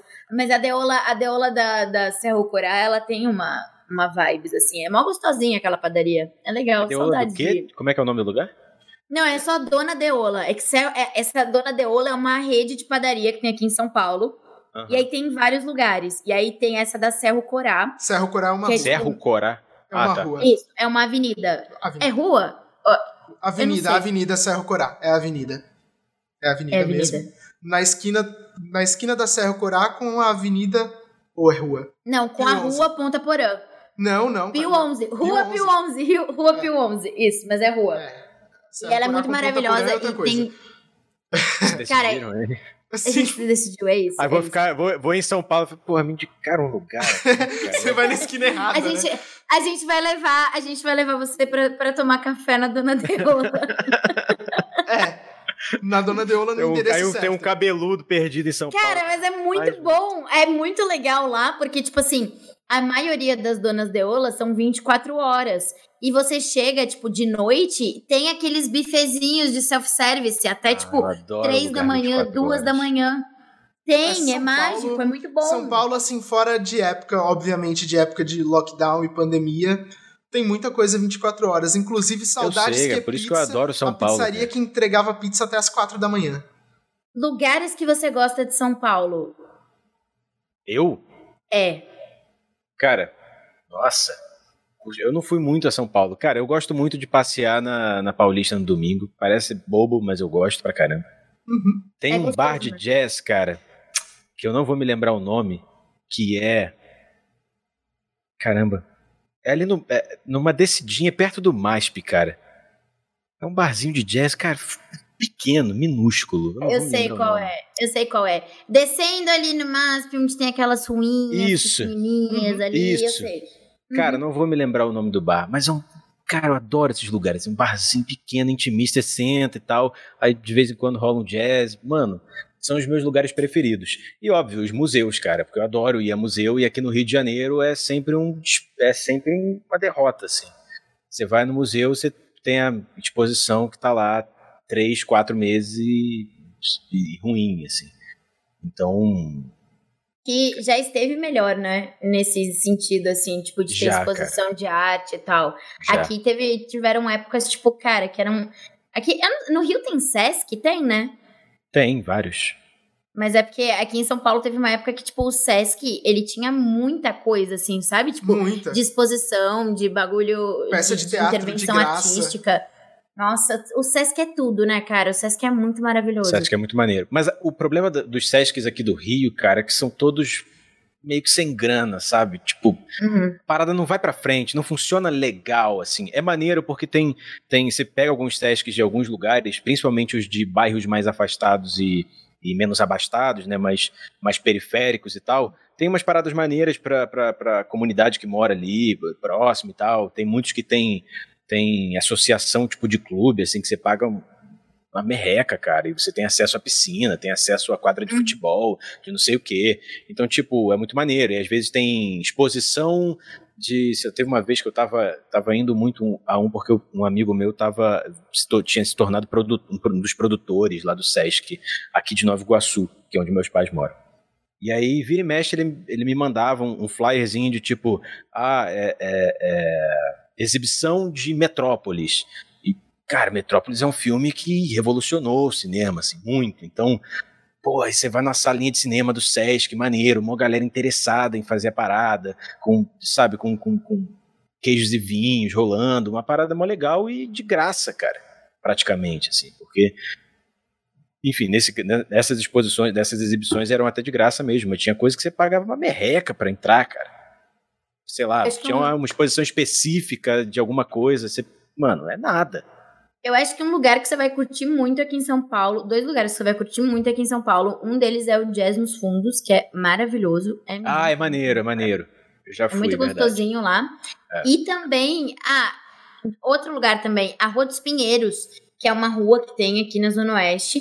E aí, tipo assim, tem vários restaurantes. Só que alguns restaurantes, tipo assim, você pode sentar na calçada, tipo, com a mesa. E alguns tem, tipo, tem trio de jazz, tem trio de samba, tem trio de não sei o Uhum. quê. Tipo, aquele samba raiz mesmo, assim, sabe? Tipo, Maneiro, trio de cara. jazz. Cara, tinha um que a gente ia toda quinta-feira, que era tipo assim, você pedia pizza na calçada, cerveja, e aí, tipo, trio de jazz maravilhoso ali. e Ah, eles cara, conheciam a gente, era na época que a gente tava fazendo o musical da Amy House, então, vira e mexe a gente ia lá, fazia canja, sabe? Assim, tipo, cantava com eles e tal. Cara, era, era- nossa, muito, muito maravilhoso, muito Eu maravilhoso. acho incrível, cara. É- é- é- sei lá, aqui no Rio eu fico muito isolado, assim, por conta disso. Que aqui no Rio, cara, a cultura é do bar com tela de futebol, com tela plana passando futebol, tá ligado? Uhum. Óbvio que tem em todos os lugares do Brasil, porque a nossa cultura é muito do futebol, e tá tudo bem, não tô criticando, nem julgando, nem nada. Mas eu, particularmente, eu vou sair, cara, eu saio pra três, quatro lugares que eu conheço, que três é muito até. Que eu sei que eu vou chegar lá e vou encontrar um clima maneiro pra eu poder ficar um tempo, pra eu poder bater papo com os amigos, ou pra que eu vá sozinho mesmo, pra, sei lá, escrever alguma coisa, ou pensar, ou ficar ouvindo um som e tal é muito raro aqui você andar na rua e esbarrar num lugar legal. Por isso que eu amo São Paulo, que você tá andando e esbarra num lugar maneiro. É, Sim. isso tem muito aqui. É um lugar muito Aqui plural também, né? Não, e o Pedrinho mora no centro, ou seja, é tipo Santa Cecília. É no tipo, antro dessas coisas. Eu ando dois Pô, quarteirões e tem um monte de restaurante e bar, cada um de um estilo totalmente diferente pra todos os gostos. E aí eu fico em casa o dia inteiro, o tempo inteiro. Mas, Ah, mas você tem a escolha. Mas eu é parte. Mas o Pedro, o Pedro, ele é o sommelier de pizza de São Paulo. Então, tipo, quando Sim. você vier pra São Paulo e você quiser comer uma pizza, tipo, da hora, o Pedro vai saber te indicar vários a lugares. pizza do assim. seu gosto, Cada um a uma... pizza da sua região. É, é, eu tava pesquisando aqui, enquanto vocês estavam comentando isso, eu tava prestando atenção. é, e não tem nada a ver com o assunto principal, mas aqui você falou do Metrópolis, filme super Uhum. legal, super importante. E eu lembrei de uma informação que eu tinha visto uma vez, só que agora eu não sei se eu tô confundindo, então seria legal se alguém pudesse confirmar ou se eu instigasse todo mundo a pesquisar a respeito. O filme foi dirigido pelo Fri- Fritz Lang, que é um cineasta, ele é austríaco ou alemão, não sei ao certo, Não sei a mas é tipo um cara muito importante pro cinema. Isso não é a minha dúvida, Hum. isso daí é um, é um fato. Um fato. Esse é um fato. É, eu acho que esse foi o cara que, por mais que isso não pareça, não pareça alguma coisa óbvia ou usual, Ele é austríaco. ele é austríaco. Aí. Eu acho que esse foi o cara que moldou todas as sitcoms americanas até hoje. Porque, é, porque parece. Eu posso. Então, esse é o ponto que eu tô em dúvida: se foi ele ou se foi outro cineasta do mesmo, do, do mesmo movi- movimento que ele. Os caras estavam com um problema quando eles foram fazer I Love Lucy, porque eles não sabiam como eles iam gravar tanta coisa com, aque, com aquela velocidade, com aquele ritmo, é, sem ter que ter várias câmeras, é, desmontar e montar cenário toda hora. E ele criou um jeito de filmar, ele, ele estabeleceu ali um estilo de filmagem que eles usavam poucas câmeras, um cenário só, e um foco que não era nem só no não era nem no primeiro plano nem, nem no fundo. Então ele desfocava um pouquinho mas conseguia pegar tudo de um jeito que dava para enxergar direito. Então eles não precisavam ficar ajustando a câmera toda hora para conseguir filmar. Isso é usado até hoje nas sitcoms tipo toda Sim. sitcom tem parte a maior parte da, da história rolando numa sala né porque Uhum. é o mesmo estilo de cenário e toda sitcom, pelo menos a maioria delas, é filmada até hoje do mesmo jeito por causa disso, por causa desse cara, que pode ter sido Eu filmado. acho que não. não. é ele. Eu acho É, que não é eu- ele, Pedrinho. Eu também chutaria que não, mas eu não sei, não sei de verdade. Eu acho que não é ele. Eu acho que, tipo, porque o que eu tô vendo aqui, tipo, que uma das coisas mais marcantes dele foi justamente, tipo, o fato dele ter recusado eh, se eh, a produzir eh, filmes de propaganda nazista e fugiu pra Paris e produziu Uhum. alguns filmes antinazistas. E aí depois ele foi e emigrou para os Estados Unidos. E aí ele teve uma fase estadunidense que foi uma fase meio incompreendida pela crítica, porque ele agora, tipo, os caras consideravam que ele tava subvalorizando as coisas, sabe? Tipo, eu- os produtos deles, as coisas estadunidenses e desperdiçando os filmes dele, enfim, o talento dele em filmes comerciais e tal. Então, tipo, mas eu não sei, mas é isso também pode, pode ter uma rela- relação com isso, né? Lógico, lógico. Eu Então, acho não sei. que- é, então, eu acho que eu tô confundindo aqui. Quem será que. Ah, não, ah, não, ah, não, peraí. Eu descobri por que, que eu confundi. O cara que Ah. fez isso foi o Carl Esse é o- Freund. Olha. Luiz. Olá, Luiz, tudo bem? Paz, meu irmão. Foi o Carl Freund. Beijão pra vocês. Beijo, mano. Só os caras massa, Pedrinho. que fofo, cara. Adoro, Luiz. Descobri aqui a minha confusão. É o Carl Freund, que foi o diretor de fotografia do Metrópolis, que foi o cara que fez isso no I Love Ah. Lucy. Então foi essa relação. Ah, Daí a então minha confusão. rola essa. Mas Eu tem a que- participação ali de um cara. então assim. tem ali um, tem uma troca de ideias ali em algum momento. É. É, é isso. Mano, Gente, esse desculpa, filme, esse filme é histórico. Eu desvirtuei É, totalmente é o assunto pra falar de um negócio que eu nem sabia. Parece que eu tô no Twitter. Inclusive, foi por causa de é, Metrópolis que ele foi convidado é, para fazer as campanhas é, do Hitler, porque o Hitler era mó fã de cinema e ele assistiu Metrópolis e ficou, tipo, apaixonado. E não, aí. não só porque ele era fã, né? ele sabia o poder que o cinema O tinha na época. do, É. do Só que aí, olha a brisa, a esposa dele aceitou. E aí Ué? ele saiu vazado pra Paris. E aí só depois que ele se divorciou dela que ele migrou pros Estados Unidos. Bom, eu acho que ele Caraca. tinha um ótimo motivo pra se divorciar. né? Eu, Eu também acho, assim. eu acho sei. que. Eu acho que. Vendo de longe hoje, assim, eu acho. eu não tava lá, não sei como é que era a relação, mas eu acho. Eu teria feito a mesma coisa. Mas, né? Ouso dizer, assim, É. eu quero É, é, meter o. Sabe, no, no, no meio do Não casal, meter mas, assim, cara. eu- na, na confusão dos outros, mas eu acho que foi um bom motivo pra se divorciar e se mudar para os Estados Pô, Unidos. pô, Dormindo eu acho que não há ninguém. motivo melhor, inclusive. Eu acho que esse é Exato. Nossa, o Ou motivo. pior, né? Eu acho que Não, não, não. não tem motivo Ou pior. pior, é, exatamente, exatamente. Nossa, que parada sinistra, né? É, eles eu fico começaram a imaginando, pensar tipo, diferente mano, eu fico ali, né? imaginando. eu- é, mas eu fico imaginando o descontentamento, tá ligado? Tipo, de É, você. Pô, é seu parceiro de vida ali, é seu, tipo, sei lá, fico imaginando se o Luiz aparece aqui agora, tipo, com uma camisa do Brasil fazendo uma dancinha, sabe? Tipo, ia mãe Chats, é sério Luiz que você entra vai com o caderno do Mamãe Falei pra você. o... o... né? O cara vira Hoje pra esposa. vou tirar uma foto em família e de repente o cara faz, tipo, ah, mano, não, não dá, não dá, não O- tem como. Imagina ele chegando em casa. Ô, mãe Chats, ô, Freundinho, não, faz isso não. Por Nossa, favor, que gente. que é isso? Was ist das? Desculpa. Aí o Pedro fala alemão, o Pedro fala alemão, Mais ele humilha a Ah. gente. Você quer se gabar, é isso, né? De vez em quando. Ele quer, ele quer, passando um carro ele quer som ter um momento. Ele quer Vocês ter um momento fala alemão. O carro do camarão não para aí, né? Não passa aí, né? Que É que uma é. lenda da Tijuca apenas.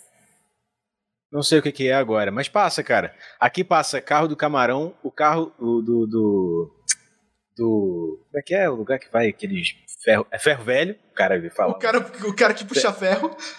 É, o cara que puxa ferro, velho. Passa carro o do carro ovo. do, cara que puxa. Carro do ovo passa aqui. Aqui, cara, passa os dois carros do ovo. Que é o carro do ovo que tem a galinha triste e o carro do ovo que, é que tem a galinha que a feliz. galinha é feliz aqui também. Eu não também entendo isso, cara. Tipo, qual. Mano, você errou no teu público, cara. Você passa os Como dois assim? no mesmo lugar. Nossa, falando em carros, uma dúvida. No Rio de Janeiro, desculpa, Pedrinho, mas é só pra. No Rio de Janeiro, tinha carro do churros e carro do crepe? Não, carro não. Mas tem, tipo, barraquinha. Não, o carro do churros. Não, carro. que ele falava: churros eu nunca vi. chame a mamãe, chame o papai, chame Sim, a titia. Sim, O carro imagino do que- churros chegou. Quem que Cara, grava, isso eu quem nunca que, Quem que gravava isso? Porque assim, quando eu era pequeno eu morava em Jacareí, minha avó ainda mora lá, e passa na rua dela o carro do churros falando a mesma Nossa, coisa. que sonho. Falando a mesma coisa. Chame a mamãe, chame Cara, a não titia, não, lembro. sei o quê, o carro do churros, o carro do churros chegou. E tipo, é a mesma coisa. Será que é o mesmo carro? Mano, Será que, que é uma sonho. entidade? Ó, na minha rua, em São Sei Paulo, lá, passa carro do ovo, passa Tinha carro, um carro da do crepe pamonha, também. passa, passa o senhorzinho vendendo sorvete e passa o cara que amola, amola a faca e conserta a panela. E ele tem aquele Aqui apitinho. também, Isso, cara. Ele tem aquele Aqui apitinho tem que o faz... cara. faz- Sabe? É, aqui o cara faz mais, tipo, é um. É, um negócio assim. É, ficar- tem o é. apito, do, apito da, de amolar faca. Que é um É. grande conceito. Mas eu não sei se isso é É. uma entidade de São Paulo ou se é E geral. eu mas lembro que. Pode falar, perdão. Não, pode falar, pode falar, pode falar. Eu ia perguntar se qual o carro do ovo que passa na casa do Pedro, se é o da galinha feliz ou da galinha triste. Eu não sei porque Ah, ele, é passa, ele passa quando eu tô trabalhando, então quem sabe é a minha mãe. Eu vou perguntar pra ela qualquer hora. Mas Ah, Pergunta, que história é essa da galinha feliz e da galinha triste? Eu não entendi isso. É porque tem, o, tem o, o- os ovos da galinha feliz, que tá super bem cuidada, e tem a mensagenzinha animada, que a galinha tá. Que é mentira, óbvio, mas que a galinha tá super legal. E tem, o, tem, e tem a mensagem que é o- os ovos que a galinha chorou pra botar. Nossa, que coisa horrível. Por que, que alguém É, cara, uma coisa horrível. dessas? Tipo, Horrível, cara, horrível. Horríveis, né? Porque comer ovo é uma coisa meio sinistra, né? Tipo, Imagina, imagina a pessoa, né? imagina Sim. a primeira pessoa que quis comer um ovo, tipo o cara falou, vou comer isso aqui, e aí todo mundo perto dele falou, você tá louco, você viu de onde isso saiu, você vai comer isso mesmo. qual que é a brisa, né, desses caras? Ó, o Marcos tá falando que em Fortaleza tem, e é com o cara fazendo a voz do Silvio Santos. E o cara Nossa, fala, o carro do "Avisa churros. mamãe." O carro dos churros, é. Churros entra, o churro sai. Nossa, meu Deus, que estranho isso, não? É, Com a voz do ok, Silvio Santos, ok, né? né? Pesadelo. Meu Deus, que, que coisa bizarra. Aqui em São Paulo, é, em alguns bairros, eu acho que em algumas cidades do interior também, tem a pizza de 10, que vai, tipo, um cara com um monte de pizza pronta, custando 10 reais, ele para ali no, na rua, começa a buzinar e gritar, pizza de 10, pizza de 10. Você vai lá, dá 10 reais e pega uma pizza. E dizem que é boa. Esses caras. Praça Roosevelt, muito pós-bloco de carnaval, come essa pizza de 10 reais. Os caras ficam andando e aí eles ficam, tipo, é uma brotinho assim, tá ligado? Tipo, parece aquelas dominos de show, de show e Aham. CCXP, sabe? Aí, Aham. tipo, os caras ficam na mochilinha. Mano, todo mundo que já passou um carnaval, pegou algum bloquinho da Rua Augusta ou do centro, já comeu a pizza de 10, com certeza, porque você não sobrevive depois. E aí, tipo, os caras ficam passando na mochilinha, assim. É o momento em que você perde o critério, né, cara? E você come qualquer coisa. Ah, qualquer coisa. Você faz tantas coisas Ah. nesse carnaval. Faz, cara. Eu nunca saí no carnaval.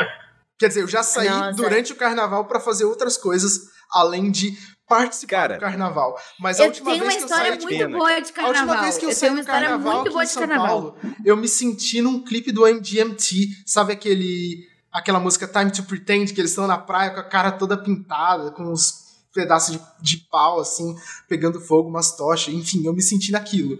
Não tô dizendo que foi ruim, também não tô dizendo que foi bom, foi só isso. Eu achei muito louco. Inclusive, a galera do grupo do Hipopótamo que tá aqui, é, essa história eu contei meio que resumidamente esses dias no grupo, mas eu não contei ela inteira. E o Celo até falou, tipo, ah, essa história é maravilhosa. E é uma história muito boa do carnaval de rua do centro de São Paulo. Teve um carnaval aqui que eu tinha pegado, eu, eu tive uma inflamação no estômago, foi uma parada muito bizarra e eu não conseguia, tipo, nem comer direito. Eu vivia à base de muita água, muito líquido, porque eu fiquei muito zoada. Só que, tipo, o carnaval tava acabando e eu não consegui curtir absolutamente nada. Eu falei, cara, eu vou nesse bloco, que era um bloco que era, tipo, Celo, me ajuda aí, se você estiver ouvindo, aquele que é bloco. Eu não lembro se era o bloco do desmanche, é aquele Acho que, que desce ouvindo, ele tá e passa. E passa pelo é, amor é mais fácil você passar de uma vez do que você fingir que você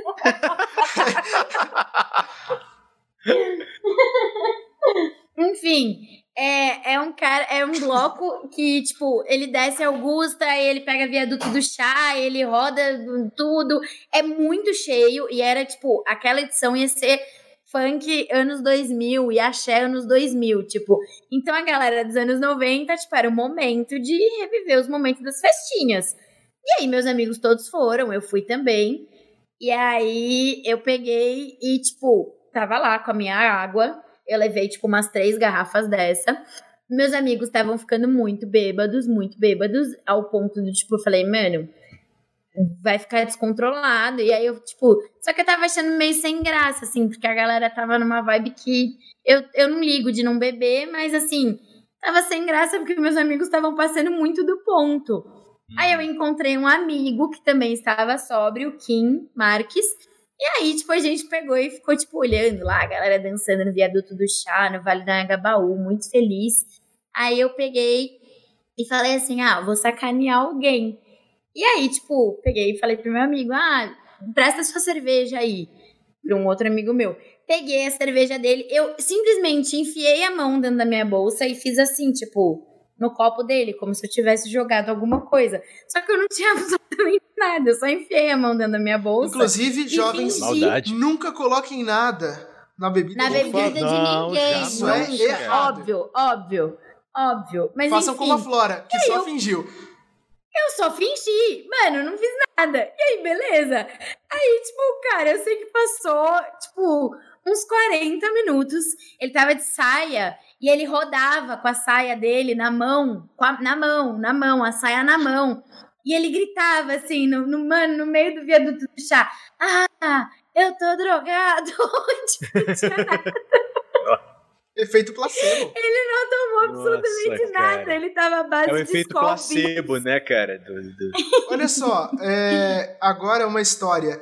Eu não, eu não, não saio no carnaval, mas agora que você contou, Fabrício, você contou que foi justo no ano que você decidiu sair no carnaval que rolou a pandemia Foi. no Brasil, eu tô mais receoso ainda de algum dia considerar a ideia. Mas Não, olha, mas- é, no carnaval do ano retrasado, um- a minha irmã saiu com uma amiga dela e o noivo dessa amiga, eles foram em bloquinho, sei lá.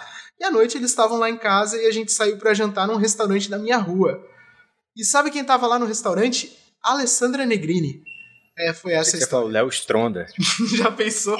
Momento eu achei que você ia falar Alessandra Araújo. Não, era Alessandra Negrini, e aí, tipo, ela tava numa mesa lá no canto do restaurante, e a gente, olha, ela, ela tá ali, e, tipo, onde eu moro, de vez em quando aparecem pessoas famosas, e ok, mas essa amiga da minha irmã não vê pessoas famosas com muita frequência, porque ela nem mora em São Paulo, ela mora lá na cidade onde a gente morava, em Jacareí.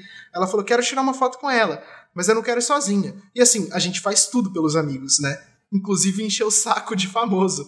E a gente falou, ok, Depende. vamos todo mundo tirar fo- foto com a Alessandra Negrini. Ela tirou foto com a gente, e a gente voltou pra mesa. E quando a gente olhou de novo, ela tinha mudado de cadeira de maneira que ela ficava de costas pro resto do restaurante pra mais ninguém reconhecer ela. Foi Caraca. incrível. É, a gente Ah, deixou a Alessandra Negrini chato, tipo, constrangida. Isso é muito bom, aliás, Pedrinho, porque é a última coisa que tava ali na nossa pauta. Isso, isso é muito bom, porque você puxou uma parada que eu acho legal. Que é, Fabrício, você é um cara que, é- embora você recentemente tenha uma frequência aqui na Twitch mesmo, com, é, com lives, e você tem streamado bastante, né? Você tem feito bastante live e tal. E eu vejo também que seu engajamento nas redes sociais é muito bom. Mas mesmo assim, tipo, você não tem uma frequência muito alta nas redes sociais. É, e a gente vive hoje na era da exposição, na era da informação. E isso, a gente, não, não tô pondo isso de maneira como crítica. É tipo, é Uhum. uma realidade. Eu, eu tô Sim, colocando é uma um fato, constatação constat- sobre. Exato. É uma constatação. E como que é, tipo, conseguir manter a sua vida privada, tipo, privada hoje? Deve o ser Pedro é muito muito bom. assim também. Eu? Mas. Você acha que eu sou assim? Não. No Twitter, Pedro não. é mas, negativo no Twitter, né? não, no Twitter não, mas tipo, no Instagram você é, tá É, ligado? e todo Tipo, o resto, eu, só, eu sou ativo só no Twitter, eu acho. Exato, exato. Mas eu acho que o É. Fabrício não, tipo, você mantém a sua vida privada, tipo, privada mesmo, em todas as redes. Cara, então, eu não tenho, eu não tenho problemas com a minha vida privada, assim, no sentido de falar sobre. Foi o que eu falei contigo até. Assim, cara, eu falo sobre tudo. Minha vida é minha vida. Não tem por que eu esconder ou mentir ou falar algo que eu, que eu não fiz e- e- ou esconder algo que eu fiz. Enfim. Então, sobre isso, eu- eu não tenho nada a, a, a, a- esconder mesmo. Eu tento ser sincero em todas as relações, seja na rede social, ou seja no encontro com amigos pessoalmente. Mas eu tenho sérios problemas com essa. problemas pessoais, não são de julgamento perante as outras pessoas, de relatar todo o meu dia a dia ou tudo que eu faço como se fosse algo importante, porque às vezes nem para mim é tanto, sabe? Tipo, é, teve uma época, assim quando, quando eu entrei no Instagram, tinha uma moda de postar a foto do prato de comida. Eu acho que tem até hoje um pouco, né? Tem. É, e são as modas normais, e são modas que tem na vida fora da rede social também. A moda da, da roupa listrada, a moda da, do, do, da camisa quadriculada, a moda do Vans, a moda do All Stars, a moda de não sei o que, a moda do restaurante X, a moda do, do sushi. Enfim, são modas. A gente, a gente vive dessa maneira, né? São ciclos que vão começando e se encerrando. Nas redes sociais não poderia ser diferente. Mas quando você coloca na rede social, parece que, para mim, eu sinto um pouco disso em mim, parece que eu tô querendo que o mundo veja. E às vezes eu não quero que o mundo veja algumas coisas que eu faço, não por serem erradas, mas porque eu simplesmente quero manter para mim. Eu não vou. Óbvio, por exemplo, aqui na casa dos meus pais tem um terraço iradaço. Então eu subo lá e eu fico mais alto do que todas as casas da região. Então eu tenho uma baita visão quando tá o céu mais estrelado, eu consigo ver um pouco mais das estrelas porque eu estou um pouco mais alto da iluminação da rua. Então, quer dizer, não facilita tanto, mas, mas é uma certa diferença. É, ver o pôr do sol, ver o nascer do sol dali é muito maneiro. E às vezes eu quero compartilhar isso e às vezes não. É uma questão de momento. Eu não tenho essa coisa da rede social de eu tenho que postar tal dia ou tal momento eu tenho que compartilhar, que é uma coisa quase que profissional que eu não tenho tanto. Essa coisa do. Uhum. Todo dia eu tenho que postar alguma coisa. Pô, mas e no Nossa, dia que eu não quiser postar? Nisso. Sou péssima você, nisso. Você sempre. Eu nem entendo. Eu também, eu já desisti, cara. Tanto, assim, eu já tanto que eu, desisti. Eu- eu tive- eu tive- Porque é natural pra mim. É tipo. É onde Sim. eu, eu coloco pra fora o que eu quiser. Tipo, se eu penso em alguma Aham. piada besta, eu coloco ali. Se eu quero falar de alguma série, se eu quero divulgar alguma coisa, mas assim, eu não consigo. Eu não sei se é um problema meu, se é uma solução minha, ou se é alguma coisa simplesmente normal, o meu jeito. Eu acho que é só Mas te isso. agrada, né, cara? É, De tipo, alguma maneira. mas eu não de consigo. como. Eu, eu acho que eu era. Eu tive fases em que eu fui muito, mas eu acho que, tipo, eu acho que uma das coisas que me fez mudar um pouco essa chavinha foi, tipo, o lance do que aconteceu com meu filho, assim. Porque, tipo, Uhum. eu lembro que na época eu, eu fiquei, tipo assim, não era uma opção eu não falar o que tinha acontecido. Eu percebi isso. Tipo, não era uma opção. Eu tinha que dar satisfação. Na época, sei lá, eu tinha, Uhum. tipo, é, 20 e poucos mil seguidores. É, eu tinha que dar uma satisfação. Tipo, eu tinha que dar uma satisfação pros. Porque as pessoas te Quarenta. cobravam. Exato, eu tinha que dar uma satisfação pros meus 40 mil inscritos do YouTube. E, não, e, e, assim, a cobrança nem chegou. Mas assim, eu, a gente, eu já Você sabia dentro de mim de que ela ia posição. chegar Uhum. ela ia chegar. Então, tipo, e, e foi, foi muito tortura por um tempo, porque eu lembro que, tipo assim, cara, mesmo eu falando sobre, e aí eu lembro que a gente gravou um vídeo, eu postei um vídeo sobre isso, eu fiz um stories falando sobre isso, e depois eu fiz um post. E na minha cabeça, e tipo, no que eu tinha decidido com o meu parceiro, que também é pai do meu filho, que tava sofrendo, tipo, tanto que eu tava sofrendo, a gente, tipo, tinha decidido não falar mais sobre isso. E continuou não sendo uma opção. Porque as pessoas continuavam perguntando, as pessoas continuavam não sei o quê. Do tipo assim, de ter gente achando ruim eu não ter falado o motivo do, de, de ter acontecido o que, o que aconteceu. Como se eu soubesse. Tipo, eu não sei também. Uhum. A gente entendeu? não, tipo, eu, a eu também não não, sabe sei. os mistérios do universo, né? Eu, eu não sei por A que gente as pessoas morrem as quando elas morrem. É, exatamente. Tipo, Uhum. Sei, eu não sei, eu não sei o que aconteceu, eu não fiz absolutamente. E aí isso começa a vir um, um sentimento de culpa ao mesmo tempo, sabe? Porque, É. tipo, é como se eu não soubesse o suficiente. Aí eu pensava, então será que eu não fui boa mãe o suficiente? Enfim, é uma parada muito doida, mas que resumindo, isso fez com que cada vez mais eu, eu pensasse assim: eu vou falar o que de certa forma possa ajudar alguém. Então, eu vou falar sobre o meu luto e eu vou falar sobre isso quando eu sentir que eu posso, e- que o que eu estiver compartilhando vai chegar até alguém, assim, Uhum. e, e, e aí cria-se uma rede de apoio. Então, eu decidi usar as minhas redes como uma rede de apoio e não como uma rede de engajamento próprio e onde eu vou fazer muitas publis e vou ganhar muito dinheiro. Mas não, eu quero, tipo, eu quero ser uma rede de apoio. Eu quero ser uma rede de apoio para meninas que tiveram distúrbio alimentar e que hoje estão de boa com o corpo delas e sendo é, corpos reais, tendo corpos reais e curtindo ir na academia mesmo assim. Eu quero ser uma rede de apoio para uma mãe que perdeu um filho e que também não sabe o motivo disso ter acontecido com ela, mas que aconteceu, sabe? Uhum. E eu percebo isso. E aí, essa parada que você falou de mostrar a sua vida todos os dias, eu fui perdendo a vontade de mostrar conforme tanta coisa ia acontecendo no mundo. E eu sentia que, tipo, eu tava vivendo uma mentira, sabe? Dentro da realidade do que tava rolando no mundo. Eu acho que eu tive É, uma. cara. Eu tive uma epifania parecida, é claro que não pelos mesmos motivos, porque não tem nada a ver uma coisa com a outra. Mas durante muito tempo eu desconfiei que eu era diferente. Depois de ler é, várias coisas, eu passei a me aceitar dessa forma. E um tempo depois eu fui diagnosticado como autista, né? Eu tô no espectro autista. E eu pensei, eu não preciso falar disso, eu posso falar com os meus Uhum. amigos, mas eu não preciso porque não, porque não tem nada a ver. Até o dia em que eu entrei num servidor do Discord pra, de, de, de pessoas autistas e tinha lá um, um canal para o pessoal se apresentar, mandar uma mensagem se apresentando. E aí eu me, eu me apresentei e uma pessoa lá reconheceu o meu nome e falou: Caramba, você é dublador? Você, você é o Pedro Alcântara, que é dublador, eu não sei o quê. Eu falei: Sou, sou, sou eu. E aí a pessoa falou: Caramba, eu não sabia que autistas podiam dublar. Eu pensei: Ok, talvez compartilhar isso seja importante para alguém. Uhum. Talvez é, e talvez mais pessoas possam compartilhar. E se alguém aprender alguma coisa com o que eu falo, eu posso aprender alguma coisa com outra pessoa falando. Então, aí existe um ponto de equilíbrio entre o que, que a gente pode, o que, que a gente deve expor e o que a gente pode encontrar Sim. um caminho para manter privado. Mas isso também vai muito de cada experiência, se tipo, se a gente, o que, que a gente tem para compartilhar. E às vezes o que a gente tem é. foto do prato. E não tem nenhum problema, porque isso muitas vezes é bem legal. Faz parte. Lógico, é, é- é essa parada, assim, que eu, eu, eu penso nessa, nesse, nessa massividade de informações que a gente mesmo pu- publica, e pra gente que tá na dublagem, eu vejo isso de duas maneiras, assim. É, tem, lógico, nenhum julgamento a quem, quem tira a foto e posta a foto do prato de comida, ou da rotina de academia, ou da roupa que comprou, ou que chegou. Cara, sejam felizes com o que vocês estão fazendo. É, o que rola muito é essa, que a Flora falou, essa cobrança que às vezes a gente acaba se colocando.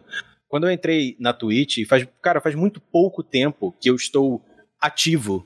Eu não me considero ativo de fato, mas ativo, entre aspas, na internet, nas redes sociais. Isso foi no meio da pandemia, faz, sei lá, quatro meses, cinco meses, que eu comecei a postar mais no Instagram, que eu comecei a compartilhar alguns textos meus no Twitter, assim que eu entrei, eu postei algumas poesias minhas, algumas coisas minhas. né? No Instagram eu sempre compartilhava alguma coisa. Não sempre, mas tipo, no meu ritmo, né? Pra mim era sempre. Uhum. Então, é, é, quando eu comecei e quando eu entrei na Twitch, eu percebia que. Eh, Quando eu entrei na Twitch, não. Quando eu comecei a fazer as lives no Instagram e depois eu migrei pra Twitch. é, todo mundo, 90%, 80%, sei lá, vai chegar até você pensando que você é a voz que ela ouve. Pra gente que trabalha com a dublagem, né? No caso, pra gente especificamente.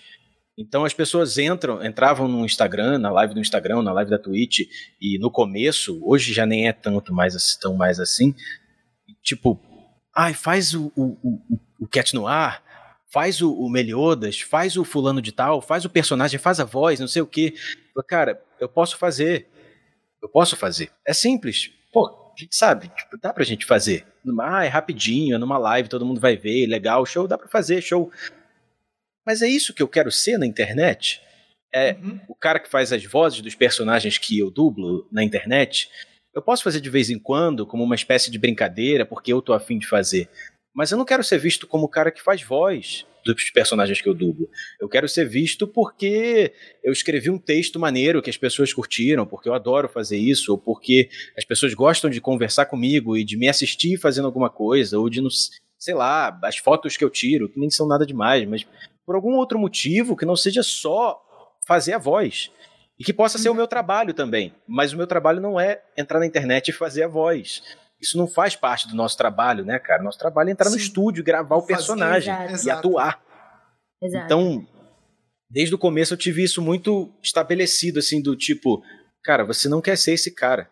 Você não quer ser esse cara. Não adianta você querer se forçar a ser uma coisa que você não quer porque as pessoas estão pedindo. Então aprende a lidar com isso, aprende a responder as pessoas que estão pedindo um áudio com educação e segue a vida. E é Exato. isso, muita gente sai, muita gente vai embora porque elas esperam que você faça, mas, tipo, sinto muito. E é uma parada também de valorizar o próprio trabalho, sabe? É lógico, também cara. existe um negócio assim de, de, sei lá, tipo, nós três já, já estivemos ou estamos diretores de dublagem. Uhum. É fato. Não dá pra você pegar um projeto onde você vai estar imerso naquele projeto, com gravação, com não sei quem, nananã, e ainda ter tempo de criar vídeo, de fazer. Cara, não dá, não dá, porque é uma responsabilidade muito grande. É muita a gente coisa. tá assumindo uma parada muito grande. Imagina se, tipo, eu pegasse durante. Cara, eu não vivi os últimos seis meses por causa do Bridgerton.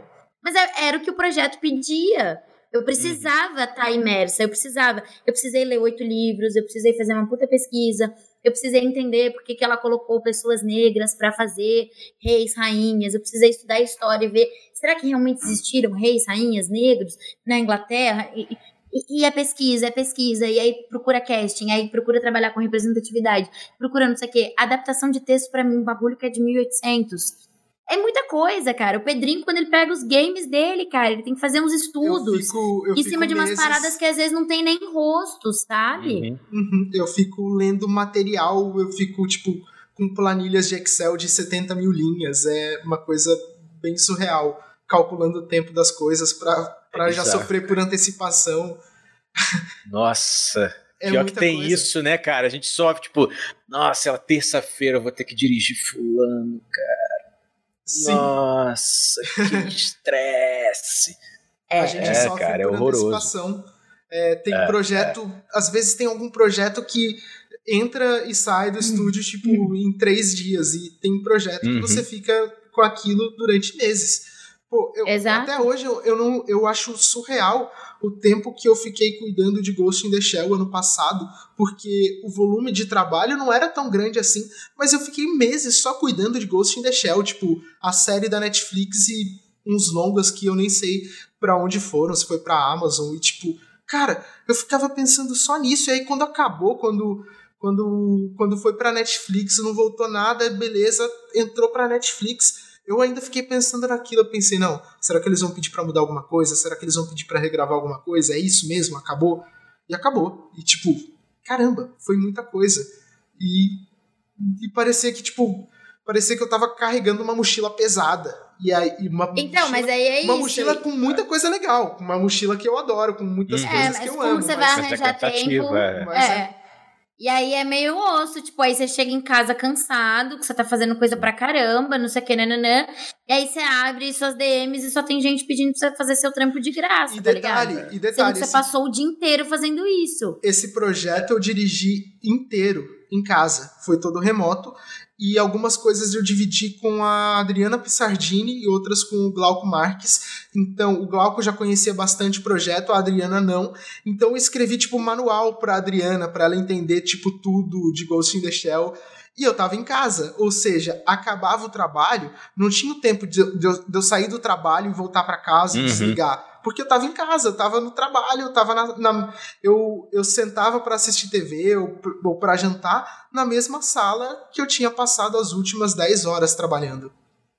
Minha vida ultimamente é, essa. É bizarro isso, né, cara? Se você parar pra pensar bem, cara, a gente trabalha 24 horas agora. A gente Sim, tá no exato. ambiente de trabalho 24 horas. Sim, Exato. Dorme no teu ambiente de trabalho, né, cara? Por Então, mais que você crie um escritorinho, que você É, faça, mas- que nem eu fiz uma paradinha aqui, fiz um Sim. quarto só pra isso. Mas não deixa de ser, meu horário de almoço é, dentro do trabalho. Eu não vou nem na padaria almoçar e encontrar algum amigo. É pior ainda, eu vou cozinhar pra mim, comer sozinha. Ah, é muito deprê. É muito deprê. É, não é queremos ficar deprê. Não queremos É, então Esse é um dos motivos Vamos- para esse é um dos motivos para eu ter topado participar dessas lives com a Flora quando ela me chamou e também é um dos motivos para eu fazer, tipo, eu tenho mais dois podcasts e aí eu tenho canal no YouTube com uns amigos que tá tipo inativo há muito tempo, mas tá lá. E tem um canal meu que eu fico fazendo uns vídeos totalmente estranhos com músicas distorcidas, porque tipo eu sinto São que eu tenho que fazer refúgios, essas né, cara? coisas que não tem é muito bom A a, ver com gente fazer trabalho, isso. tipo, é muito é bom. pra, pra eu me É, sentir tem uma- produtivo fora do trabalho. É tipo, coisa que eu não tô Sim. fazendo pra ganhar dinheiro, é porque eu acho legal. Não é pra pagar as contas. É, mas é, é maneiro ter essa oportunidade também de poder fazer esse tipo de coisa, de você ter a- a- uma certa liberdade financeira, vai, uma estabilidade Uhum. financeira para tipo você ter o teu trabalho que, que você tá ali e te faz viver bem de uma certa É maneira. uma questão de ter- privilégio. É, Pô, demais, de cara. privilégio. Demais, pra É. caramba. Pra caramba. É, queria só fazer um. levantar um adendo sobre a mesma parada das redes sociais, que eu acho que é interessante, cara. Porque isso é muito que a gente vive hoje, assim, com esse esses movimentos de ultradireita nacionalista que a gente está passando. É, as redes sociais, cara, eu acho que. Eu acho não, isso é um fato, né? Existem duas maneiras de você censurar a informação, né, cara? Uma é você proibindo e outra é você abarrotando as pessoas com uma quantidade massiva de informação que ela nunca vai saber o que é verdade ou mentira. Sim, isso é um fato. Tudo, mistu- tudo misturado, vindo de todos os lados. Pois é, cara. E a internet, por mais que ela seja excelente, eu adoro a internet, eu adoro poder pesquisar, tipo, hum, quando será que Shakespeare morreu? Ah, vou na internet, ah, foi em tal ano. Ah, não tá certo. Ah, é meio incerto. Ah, mas tal data foi. Cara, tá Será que ali, Fritz. Lang produziu I Love Lucy, né? Pois é, cara, sabe? tipo, putz, eu tenho uma dúvida e eu vou na internet e busco e acho. E tem tudo lá. Então, cara, lógico que é maravilhoso. Mas o fato de ter tudo também é preocupante. E eu acho que a gente vive esse momento de preocupação agora, cara. É- está sendo preocupante. Então, o que me afasta um pouco também é um pouco disso, de tipo, um certo receio de eu ser um criador participar de uma de maneira ativa dessa máquina de desinformação, às vezes sem querer, sabe? Me É, a afasta um pouco isso, cara. O pessoal acha que às vezes compartilhar alguma coisa dizendo não sei se é verdade, mas vale a reflexão. É. Eles acham que isso já, tipo, ok, falei isso, então Pô, tá cara. tudo bem, porque se não for verdade, eu Exato, avisei. e não, Tipo, e não. Não. Existe uma responsabilidade, né? E às vezes é meio chato também ter essas, essa Sim, responsabilidade. Mano, a gente tá ligado que os clientes estão ligados em que, no que a gente posta, no que a gente fala, no que a gente Uhum. conversa. Os caras sabem, eles estão olhando, eles estão vendo. E às vezes você só quer falar alguma coisa do tipo que nem É. tem nada a ver, sabe? Mas Uhum. você quer falar um negócio que Quer você falar fala assim. besteira, Cara, né? assim, ó, esses dias eu tirei uma foto, tipo, é, cara, eu, eu nem tava pelada, mas, tipo assim, é, só tem a cadeira me cobrindo, sabe assim? Tipo, porque eu tava só de calcinha. E eu acordei, eu sentei pra tomar café, e aí, tipo, eu olhei no espelho, eu peguei e fiz uma foto, e eu achei belíssima. E aí eu lembro que eu fiquei, tipo, cara. Será que se eu postar, tipo, essa foto, a Disney vai achar muito ruim? Sabe, assim? Mas eu, eu me peguei pensando nisso. Eu falei, Eu que entendo. bosta, né? Tipo, nessas horas eu queria só que meus amigos me seguissem. Porque, pô, eu tava belíssima. É uma foto pra se postar, sabe? Tipo, Aí você posta no, no, no. Como é que é o nome daquela ferramenta no lá do Close Stories? Friends. É. Close Close Friends, amigos. é. Sabe Não, mas é uma foto bonitona, sabe? Tipo, Não, pô, sim, lógico, pô. mesmo. É, É engraçado que eu não tenho Mas você acaba se criando a culpa, né? É, Friends. eu já tipo, um monte criei de- uma culpa antes de postar. Um monte Aí de é gente me colocou no Close Friends, mas eu não coloquei ninguém. Eu acho que eu coloquei a minha irmã só pra testar e eu nunca publiquei nada. Eu não sei usar. O meu Close coisas. Friends é o melhor conteúdo, porque é o Luiz. É verdade. Então é o melhor conteúdo O Luiz dançando, o Luiz dançando com as cachorras, tipo, isso é coisa antiga. É, o- é a saga da seda, a saga da seda é A maravilhosa. saga da seda. Só quem saga tá da no seda Close é Friends Já da que eu já vi um é. story ou outro do, do Luiz lá, cara. Na saga É. da seda. É muito bom, é muito bom. Eu lembro. Oh, e falando em muito bom. Ah, não. Fala, Pedrinho, Não, fala. era- era besteira, mas tipo, eu lembro que uma vez me falaram no trabalho que é, alguém perguntou no Twitter alguma coisa sobre como funcionava a dublagem na Netflix e, tipo, misturou a dúvida com algumas outras coisas. E aí eu respondi, eu falei, então, funciona assim, assim, assim. A Netflix tem um programa assim e, tipo, expliquei tudo que eu sei sobre como funciona a Netflix. E aí me falaram no trabalho, olha, a moça da Netflix viu que você publicou no Twitter. Eu, eita. E ela gostou Caraca. bastante, ela achou bem legal que você explicou direitinho. Deu, nossa, que coisa boa. Já pensou se tivesse falando besteira? Ah, o pessoal da Netflix acompanha o seu engajamento nas redes, com coisa política, feminista, e eles acham que você tem que dirigir essa série. E aí eu fiquei tipo, eles o Que quê? isso, cara?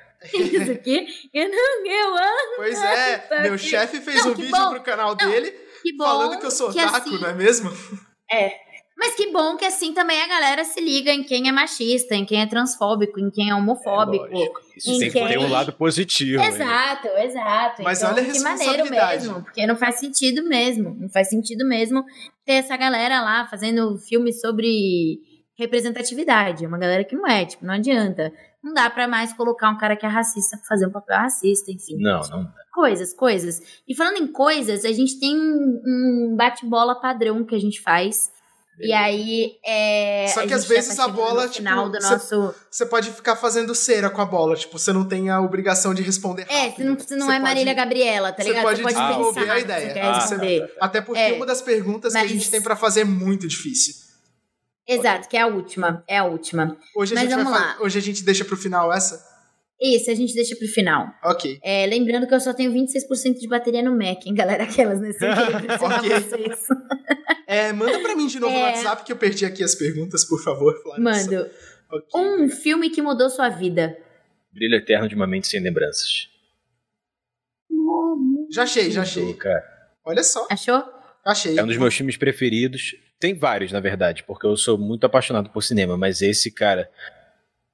ah, mudou minha forma de ver relacionamentos, romances, paixões, amores. Mudou muito, cara, assim. Então, com certeza. Filme- Esse filme, é, eu te entendo, eu te entendo muito. É, cara.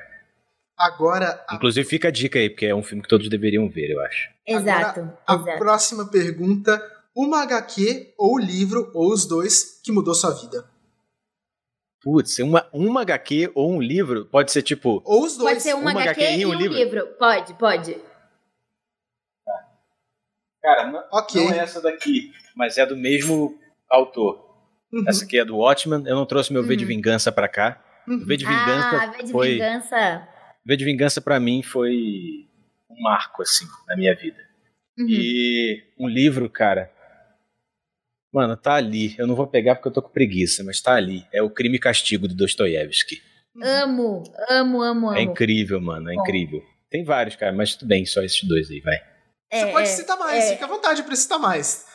Ah, o Alienista do Machado de Assis. Que é muito bom, é maravilhoso. Muito, É bom, muito bom, cara. É, é muito, muito bom. bom. Sempre muito que alguém me pede indicação, tipo, pô, me indica um livro aí, eu, eu, eu quero tentar ler, curtinho. nunca li nada. É curtíssimo, É cara. muito rápido. Então eu sempre você indico ele. É, E é divertido, é, muito engraçado. muito, Tem aquele cara. efeito de Muito. você dar risada e no final você percebe que você tava dando risada de uma desgraça, né? De algo bizarro, você fica. E aí você pensa, hum, eu tive essa sensação com aquele filme Eutônia, que é tipo um filme É. muito bizarro, com um ritmo muito louco, e no final você fala, É. caramba, que filme divertido, mas eu tava me divertindo com coisas horríveis. e você se sente um lixo. E é, importante cara, esse, é esse sentimento de se, de se sentir um lixo com algumas coisas é muito bom. Sim. Mas é bom, é bom. Tá bom, tá bom já. Senão eu vou ficar falando de vários, cara. Tá bom. E aí paro. Então, uma música pra ouvir em dias bons. Uma música pra ouvir em dias bons? É. Nossa, cara. Eu só, tenho, eu só ouço música deprê, mano. Tudo Às bem. vezes, Ah. às vezes é bom, Deprê. porque isso equilibra Não, as mas coisas, então- né? Tá, The Weeknd, vai. Não tem uma música específica, vai. Eu gosto muito de The Weeknd. Pode ser Call Out My Name. Foi um dos melhores shows que eu já fui na minha vida. Cara, eu nunca pude ir num show do The Weeknd. Quer dizer, já pude, Lollapalooza. mas não fui. Lollapalooza. Que saudade de um Ah, festival. Pô, ai, nem fala. cara. Já que eu ia no Lollapalooza pela primeira vez ano passado também. Que triste, né? Bateu a bad. Bateu a bad. Então, falando em bad, vai, Pedrinho. Música pra ouvir em dias ruins. Pode ser aquela música que faz você abraçar a sua tristeza e curtir a tristeza até ela passar, ou uma música que te, Nossa. que te deixa feliz pra resolver o problema. Não, quando eu tô na bad, eu costumo curtir a minha bad, assim. Eu costumo, tipo, cara, eu tô na bad. Deixa Mais um do time dos que abraça É, a fossa. cara, que mano, eu abraço- Né? Deixa... Senão não vai, Abraço né? quentinho, durmo junto, faço carinho e tudo. Vem, Senão você não resolve, né? É. Não, cara, eu, eu sou desse time, eu, eu Senão penso dessa não forma. resolve. Tipo, É. se tu ficar se enganando, Pô, Se, se, Eu acho que não vale você a pena. tem até a frase aí, do Elisa... aí é aquilo que não vai embora, né? E- Aí que aquilo não É. vai. E tem a frase que eu amo, que é do Elizabeth Town, que ela fala: você tem, você tem tantos minutos pra abraçar a, a, e a tristeza profunda, não sei o quê. Sim. E você tem que. Você abraça ela, você aceita ela, e aí você manda ela embora. E é assim que funciona, mas. Mas eu preciso abraçar ela primeiro, sabe? É. Cara, ah, então eu vou de If I Had a Gun do Noel Gallagher. Olha Nossa. só. Vai, tem várias, mas eu gosto dessa em específico, por questões Olha, pessoais. Essa aí foi uma escolha. Essa aí foi uma escolha de alguém que é considerado emo por seu público. Sim, achei- cara. Exato. Sim, sim. Exato. Eu Mas achei Noel muito Gallagher nem é emo, vai. Não, então, não Mas é. rola- Mas tem ali um ponto de intersecção. Tem, então eu achei tem. muito. Lógico, Exato, character. é, eu acho que na evolução do emo, o Noel Gallagher tá ali, entendeu? É, faz sentido. Faz sentido. Faz Na evolução do emo. A. O emolução. emo evolui, né, Na emolução. O emo- A evolui. emolução. Evolução. A evolução. Muito bom. Que é A quando a galera saiu do torna- Fotolog, migrou pro MySpace, depois foi pro Tumblr e hoje é o É Pinterest. Aliás, Todo um comentário aqui. Eu gosto muito de, é, de mídias perdidas, de coisas que são. Eu tenho um fascínio pela lembrança e pelo esquecimento. Eu tenho muito medo assim do esquecimento, não de ah, eu preciso fazer sucesso, mas eu acho legal não esquecer das coisas. E aí eu tava. Tem uns vídeos que eu vejo de vez em quando sobre mídias perdidas, sobre coisas que a gente não consegue recuperar. E eu descobri que todas as músicas que estavam no MySpace foram deletadas e ninguém nunca conseguiu recuperar. Então tinha muita música de artistas que publicaram aquilo em outros lugares, mas foi tipo uma quantidade absurda, era tipo um negócio é, que a gente não consegue imaginar, tipo 20 tera, 200 terabytes de música, sabe? Um negócio assim, Caraca. e, tipo, Cara, que triste. tem muita coisa que nunca vai ser recuperada. Eu acho isso assustador e fascinante ao mesmo Eu acho tempo. maneiro, cara. Eu acho que é o ciclo, assim. Eu acho que as coisas têm que ser esquecidas tenho- em algum momento. E eu tenho respeito Ah, pelas é pessoas que pesada. estavam ali. Não, Que estavam ali que Pô, viram- meu, É. My- meu, meu MySpace tocava Hey There Delilah. é porque. Nossa, Hey There Delilah é bad também, cara. Tocava Hey There quando Da- você entrava no meu MySpace e começava lá. Hey, There Houve uma é época em que tem um, houve uma época que Remembering autoplay no Sunday site, do All Time Low. Nossa! ter autoplay no, no site era uma coisa era uma coisa positiva, né? Tipo, Pô, eu me É. sentia, No Tumblr. mano, eu me sentia muito inteligente, porque eu montava meu no layout lá, HTML, né? configurava os bagulho. Hoje em dia eu não sei editar uma. Eu, eu tive que pedir A Nath, que resol... me- a Nath resolveu É, tudo isso aqui do Nath, nosso canal. Exato. Isso aqui, que tudo que foi feito, foi feito pela Nath, foi feito pelo Renan Gurgel, que são recepcionistas.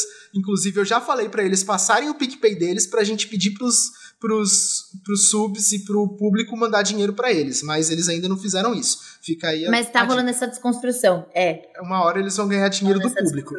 É, mas. É, vamos pra próxima? Vai pra próxima. Deixa, deixa eu só complementar, que vocês falaram que vocês acharam pesado o esquecimento, mas, cara, o esquecimento é a única forma de algo realmente ter valor na sua vida. Porque se você nunca esquecesse das coisas, você nunca ia dar o real valor pra parada, porque sempre poderia ter. Se você pode ter tudo, daque- por exemplo, se você gosta muito daquela música, e você sabe que você sempre pode ouvir ela e você nunca vai esquecer ela, ela não é tão legal. Ela é legal porque eu sei que eu posso esquecer ela e um dia querer ouvir ela e não lembrar mais. Olha só. Entende? Tô citando Eu só um sinto- exemplo. Eu sinto saudades das músicas que eu tinha que eu salvei no Groove Shark, que era aquele serviço de streaming que deixou de existir porque descobriram que era Esse tudo eu não pirata. conheci. É, tipo, era de graça e tinha tipo todas as músicas do mundo. Tinha tem uma banda uma banda punk alemã que eu acho muito legal, só que eles têm três álbuns. Eu gosto só do primeiro, os outros dois eu acho meia boca no Spotify, só tem os dois que eu não gosto. Não tem o primeiro. É difícil de achar na internet porque na Alemanha eles bloqueiam esse tipo de coisa, eles são muito cuidadosos com esse tipo de coisa e nunca mais vou ouvir. Quer dizer, um dia eu vou ouvir, mas Sim. enfim, esquecimento. Sim. Um Mas olha aí. É. tá Olha só. salvo, cara. Tá Tem na um valor minha, pra tá, no- você. tá no, tá no meu coração, não, na- não tá na minha mente, Sim. mas tá no meu coração. Próxima. Falando em Flora. coração, dublagem que você fez favorita, que você dublou. O menino do pijama listrado. Bom. Foi. Bom. Eu dublei quando eu era muito pequeno, tinha, sei lá. Pode falar ou é só a resposta? Pode falar. Não, pode falar. Posso? Ah, posso falar. Pode. Pode eu dublei desenvolver. quando eu tinha mais ou menos 13. Foi 13 anos. E o filme é muito pesado pra quem já assistiu, sabe o que eu tô falando. É. Pra uma criança de 13 anos entender aquilo tudo, aquele, aquele momento de Segunda Guerra Mundial. Na época eu não era tão familiarizado com a história, então tudo foi muito. Ah, toma aí e entenda isso e aceite que isso existiu. Ah, eu gravei com o Lauro Fabiano dirigindo. Pra quem não conhece, o Lauro é o Dumbledore, Harry Potter. E, cara, o Lauro era tipo o diretor que todos os dubladores têm medo, sabe? E ficam. Sim. caraca, eu vou dublar com o Lauro, meu Deus, o que que eu faço? E eu era uma criança de tipo, minha nossa. Rodrigo ferrou. Andreato, atual, da tua. Coitado, cara. E... Mas aí foi, eu aprendi muito com ele, cara. Aprendi muito por conta da história do filme, aprendi muito na minha Nunca carreira como dublado. dublador. Nunca assistiu? Dublado, não. Vou eu assistir. dublava mal, tá? Não, mas criança não dubla mal. A gente acha que é Cri- ruim, mas todo criança mundo é que assiste espontânea. não acha ruim. Criança é espontânea, criança é bonitinho dublando. É bonitinho, não tem como ser ruim, é bonitinho. Eu acho ruim. Ah, O meu trabalho. Eu, eu sinto isso dos meus trabalhos, eu acho que é inevitável. Ó, Exato. agora, invertendo a pergunta, a sua dublagem, a dublagem que você mais ama de tudo que você assistiu. A dublagem Não que eu você mais amo. Que não que você. você Ah, assistiu. Você viu um bagulho dublado e falou, caralho. Olha, é que da hora, que bem feito. Nossa, mano. Ah, da mata do, dublando Bruce Willis, cara. Ah, perfeito. Da mata que dirigiu Com eu e a Flora no certeza. Harry e o balde de dinossauros. Sério, cara? Que maneiro. Vocês já Sim. foram dirigidos pelo da mata, cara. Que legal. Muito, Sim, Eu muito. nunca nem conheci o da Foi mata. muito engraçado o dia que Pô. ele tava me dirigindo, esqueceu o talkback aberto e eu ouvi ele falando pro, pro operador de áudio. Ele falou: Esse menino é meio doido. E ele tava certo. Ele não errou, não. Eu acho que ele tava Não certo. No, não errou. Eu, eu não me incomodei nem um pouco. Eu achei Saudades, maravilhoso. Cara, o da mata Mas é uma era ótima referência, ótima Pô. referência. uma baita referência pra mim, mano. Ele dublando Bruce Willis é, é excelente, assim, cara. É muito bom. É excelente. Comida conforto. Aquela Comida comida. conforto? É, comfort Você food. deitaria nessa que comida? Você come e Mentira. fala, ai, gostosinho, gosto de Sushi. coisa boa. Comida conforto? Sushi. Sushi. É, sushi é. Sushi. A gente tá anotando tudo isso que os dubladores, que os convidados, que algum dia pode ser que não sejam dubladores, que os convidados falam e a gente vai vender pro Facebook essas informações. Mentira. Nossa, cara, você vai me fazer sair do WhatsApp porque a política de privacidade mudou? Exato. Agora, um hobby estranho. Um hobby estranho? Uhum. É. O que que. Tá, o que, que pode ser considerado um hobby estranho? Estranho não, mas tipo, unusual. Sei lá, tipo, que as pessoas não, não imaginariam que você tivesse. Ou algo que você faz sozinho porque você não encontra muitas pessoas que fazem a mesma Ou que coisa. nem seja estranho, mas que tá tudo bem também. Você acha um hobby. Ah, um hobby. Um hobby. sei Um lá. hobby. Um hobby qualquer? Cara, eu acho que eu não tenho hobbies muito. não comuns assim. Ah. sei lá, mano. Não sei, cara. Olha só. Realmente não sei. Tipo, eu gosto muito. As coisas que. Eu, eu sou um cara muito simples, assim. Tipo, eu gosto de tocar minha guitarra, eu gosto de ler meus livros e meus quadrinhos, e eu gosto de ter um tempo no final do dia pra eu ficar olhando pro céu e pensando. É um hobby. É um hobby, talvez mas é no um. dia. é, talvez é um nos dias de hoje isso seja uma coisa estranha, porque as pessoas não Exato. param mais, né? Eu ia falar, não é estranho, mas é incomum. Sinto Ah, saudades é. de ter tempo pra ler meus quadrinhos. Tem muitas coisas lidas nas É, minhas prateleiras. Preciso retomar isso. É, Um, Isso. Ah, é você agora. um dia perfeito. Tipo, o que, que você considera ou consideraria um dia perfeito? Cara, ah, acordar, tipo, nove da manhã, acho que é o horário perfeito pra acordar, nem tão cedo, nem tão tarde. Tomar um baita copo, que não pode xingar, um baita copo de café.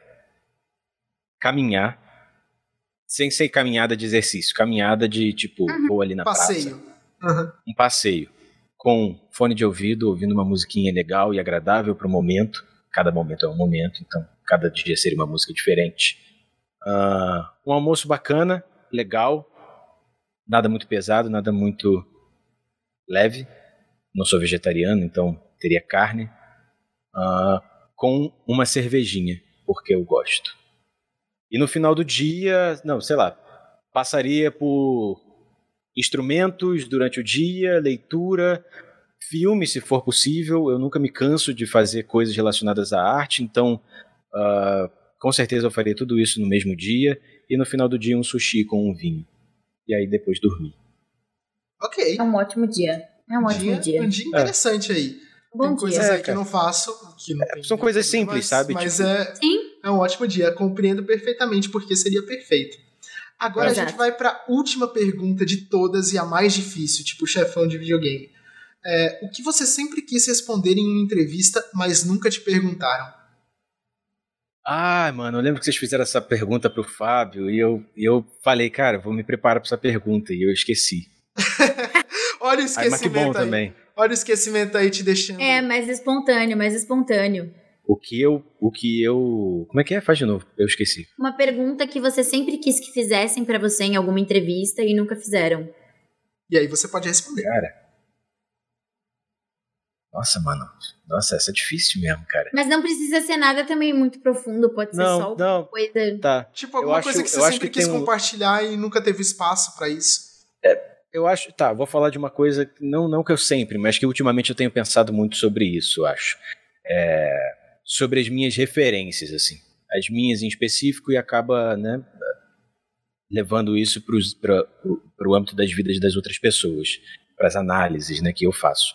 É, eu acho que ninguém nunca me perguntou, e também, na ninguém nem em entrevista, nem na vida. Eu acho que também não é o interesse das pessoas, mas é o interesse que eu tenho criado, assim, de saber como surgiram as referências de cada um, porque isso é muito curioso, assim.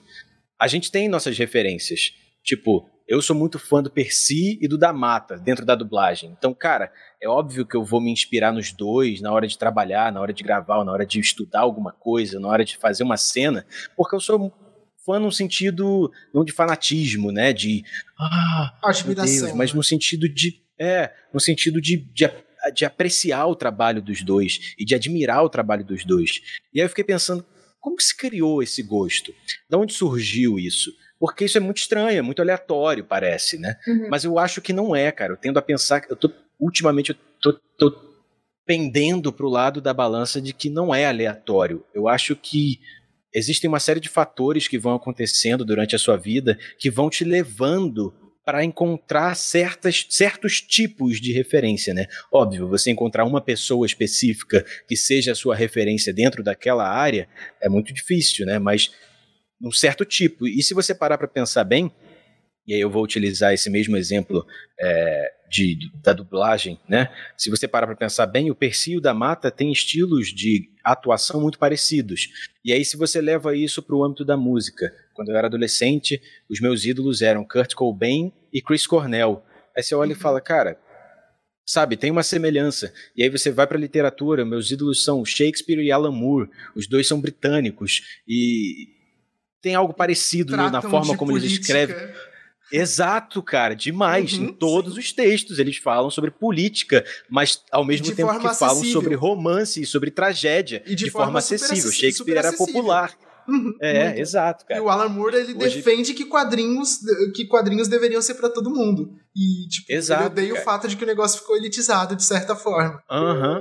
Consigo Ele não bota o nome dele em nenhum dos filmes, ele odeia tudo esse, todo esse marketing hollywoodiano, cara. Ele odeia, Porque é odeia. pras Não- massas. São referências muito próximas, né? Em todos Sim, os cara. âmbitos. É, então, tipo, eu acho que essa era a pergunta que eu gostaria que uma pessoa me fizesse hoje, e eu responderia. ah, eu acho que a gente sente, a gente é criado e vai encontrando no nosso âmbito de amigos e familiares e os sentimentos que a gente cria pelas pessoas e pelas coisas que a gente faz, eu acho que tudo isso vai te moldando de uma certa maneira para você chegar em algum ponto da sua vida onde você cria um critério que é quase quase é, onisciente você, é quase onisciente não, é quase é, inconsciente seu de que você exclui algumas coisas e você adiciona algumas coisas na sua vida que é de maneira automática, saca? E, tipo, não é aleatório. Eu poderia nunca ter conhecido Shakespeare, eu poderia nunca ter conhecido Alan Moore, mas eu conheceria, sei lá, o Neil Gaiman, eu conheceria o- outros Chet Beckett, que eu vinha conhecer depois, é, que é também, um, sabe? Eu amo Não muito. sei, mas é parecido, entende? Uhum. Então, eu acho que nada é aleatório, assim, Ah, eu nesse também sentido, né? acho. Sim, sim, sim. Tudo tem um Bom, motivo. sei lá. é isso. Tudo tem uma origem e um destino. E eu acho, eu acho que é isso por O hoje. que, que né? vocês É pensam isso. sobre isso?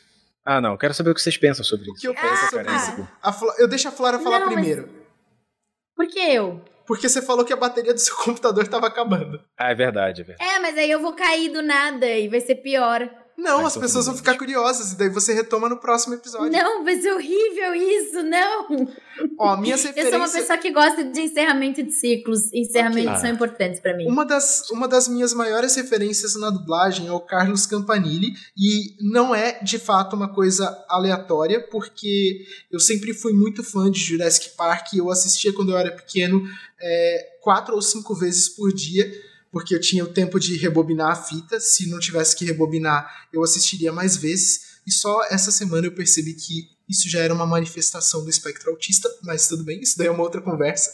É, e ele dublou o Alan Grant na dublagem pro VHS. 8% de bateria, Pedrinho. 8%. Dá tempo, dá tempo, dá 8%. O filme teve três dublagens, as três são ótimas, mas a minha favorita foi a primeira, que foi dirigida pela Nair Silva, outra referência que eu amo de paixão. É, então, tem aí as coisas que fizeram parte da minha infância. É, Na literatura, eu não me considero um escritor, mas de vez em quando, em cantos muito obscuros da internet e alguns amigos já tiveram acesso a coisas que eu escrevi. E talvez uma das referências que eu consiga lembrar logo de cara é o Douglas Adams, porque ele faz muita crítica, fazia muita crítica social usando o nonsense como, como, como veículo da mensagem que ele queria passar, tanto na saga do Guia do Mochileiro das Galáxias, quanto na- nos episódios que ele escreveu de Doctor Who, que é uma das minhas séries favoritas. Eu gosto muito, muito de trabalhar com a quebra de raciocínio, com a não linearidade nas coisas que eu escrevo.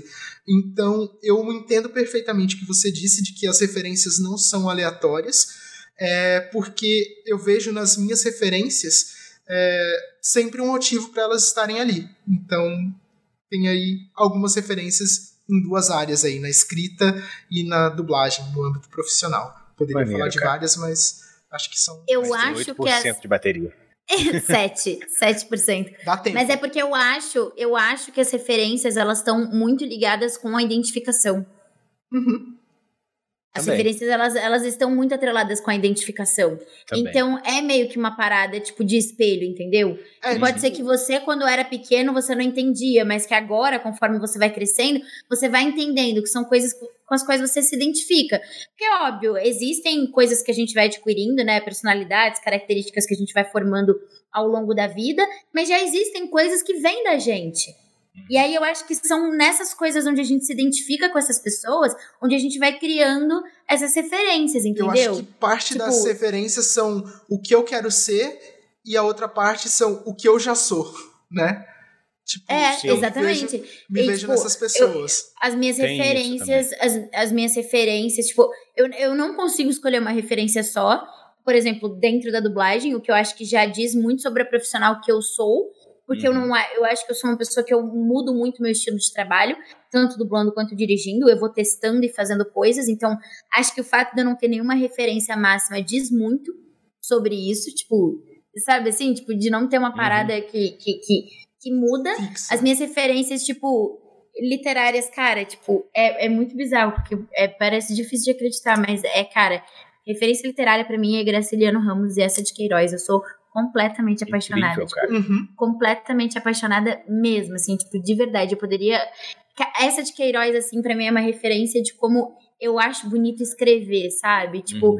sempre. Eu sou uma pessoa que eu amo escrever. Eu, eu tenho a minha meta de um Moleskine por ano, onde eu escrevo as minhas coisas que eu nunca publiquei absolutamente nada. Mas eu amo escrever e, cara, tipo, eu falo que eu aprendi a escrever do jeito que eu acho bonito, tipo, com essa de Queiroz, assim, sabe? Maneiro, cara. Muito, muito, muito apaixonada mesmo. Muito É muito apaixonada. legal isso, cara. É muito legal. É. Eu, eu, acho, eu acho legal também a forma como isso, como referências de fora da dublagem acabam se manifestando pra gente dentro da nossa profissão, assim. Completamente. E é muito importante, né? Porque Muito, senão- cara. Senão fica Total, só total. fechar, E que um bom, negócio mano, que fechado a gente- nele mesmo, Que né? a, gente, que a gente sempre tenha onde buscar referências, porque Uhum. que a gente tenha logo uma vacina, que a gente possa viajar logo, porque, cara, você buscar referência. Você falando de Shakespeare, eu lembrando de quando eu fui lá no castelo do Shakespeare, na Dinamarca, Nossa, onde, ele, onde ele se baseou para escrever Hamlet. Nossa, que demais, cara. Porra, e você vai andando no castelo, Demais, você mano. vai ouvindo Hamlet, você vai, você vai lembrando de tudo isso. Uhum. E é, é fantástico buscar referência. Aí a gente foi lá na casa do Hans Christian Andersen, tipo, o cara Nossa. escreveu o Pequena Sereia, o cara É escreveu sensacional, cara. é, é, viajar e Escreveu absorver tudo, cultura e conhecer. Ai, gente, é tão lindo, tão maravilhoso. Eu preciso muito de uma O vacina. mundo é muito bonito, menos quando ele é feio. E a gente quer que o mundo Eu preciso da bonito. vacina e da queda do governo pra ter a queda do dólar, do euro. e Por tudo isso. favor. E que todo favor. mundo Pedimos, possa né? viajar, que não seja que não seja mais uma questão de privilégio, que seja uma questão de que a gente viaja porque a gente Uma quer questão e de vai, direito, e é isso aí, né? mano. É uma Sim. questão, Questão de de- direito, todo mundo tem direito, exatamente. Exato. Exato. Bom. E é assim, com 5% de bateria, que a gente se despede. Fabrício, muito obrigada, foi maravilhoso. Eu que agradeço. De verdade. Foi, Foi muito muito, legal, foi uma muito, conversa legal. muito Espero divertida. Se a bateria do notebook da Flora fosse eterna, a gente poderia passar mais horas conversando aqui. Talvez não, porque acho que o Luiz quer muito jantar e ele tá sendo muito fofo, tá me esperando. Tadinho, E, tipo, tadinho. ele tá me esperando, tadinho, isso é muito tadinho. maneiro. É. Pô, gente, agradeço de verdade, assim, mensagens finais aqui, rapidamente, agradeço de coração. Me amarrei, cara, foi divertido pra caramba, de verdade, assim. Foi Vocês são muito dois legal. fofos, vocês são dois, duas pessoas incríveis, dois profissionais Yeah. incríveis, e me sinto muito orgulhoso de ter sido convidado aqui e participar desse comecinho do canal de vocês, cara. É, e que você nóis. volte aí quando a gente, ficou tiver muito com a superchat, muito dinheiro, aquelas. É, grana, grana, grana. Mas é a meta, ué. Tem que mas as é, metas. A gente precisa pagar a as gente tem que contas, né? aceitar que se a gente É. não pode ir contra o capitalismo, a gente tem que ir junto com ele. E falando A gente nisso, Com dignidade. É, e falando nisso, sigam a gente na Twitch pra gente poder alcançar logo essas metas. E também sigam a gente no Spotify, porque lá vocês vão poder ouvir. E daqui a pouco o nosso trecho vai estar lá para vocês é, escutarem essa conversa também através Sigam do a Spotify. gente nas Então, redes sociais. Indiquem pros amigos. E sigam não a sigam a gente na sociais. rua, porque isso é muito assustador, muito errado. E porque vocês não deveriam estar na rua, deveriam estar em Vocês casa. deveriam estar em casa. Vocês Mas quando acabar na também. rua, então É, Exato. Não sigam a gente na e rua, que é semana que zoado. vem, semana que vem temos ele, o menino Rony Weasley, Ben 10, Charles só. Emmanuel, Olha só. Falando sobre Charlinho. coisas que ele não dublou. É isso. Olha só. Valeu, gente. Obrigada por acompanharem Beijo, a gente. Antes da gente encerrar aqui, Obrigada, queria-. Queria agradecer Diga. especialmente aos nossos recepcionistas que Ah, ajudaram a esse gente. agradecimento é o mais que- importante. E que moderaram aí o chat. Moderaram. Nunca pensei que fosse falar essa palavra na minha vida. Não sabia nem que ela existia. Começando aí pelo Vitor Melo, Imperatriz do Gelo, que não tá mais aqui no Discord, mas estava até pouco tempo atrás. O Celo, que é a Beth Belo, a, Beth Belo, a Giovanna, que é K-Popper, o Gurgel, que é o videomaker mais talentoso de todos os tempos, e a Nath, que fez tudo isso acontecer e teve acesso privilegiado ao meu computador, que não travou hoje. Muito E ainda apareceu vocês. como Web Camargo de E máscara. apareceu como e... Hebe Camargo pra quem tá assistindo na Twitch. Pra quem tá ouvindo no Spotify, não apareceu. Mas se você que tá ouvindo no Spotify aparecer na Twitch pra ver a gente ao vivo, quem sabe o que pode acontecer? Pode acontecer muita coisa. É isso. Exato. É isso, gente. Muito obrigada. Boa Muito noite. Um beijo. Beijo, gente. Pedrinho, você tem que encerrar aí Eu tenho pra que não encerrar ficar aqui, feio pra gente e sair aí, tipo, da sala. A imagem vai ficar toda esquisita e aí eu vou passar aqui pro encerramento e tchau. Acho que as pessoas ainda estão ouvindo a gente. E agora eu vou dar uma rage aqui. Vamos ver se eu sei fazer isso. Não, encerrou.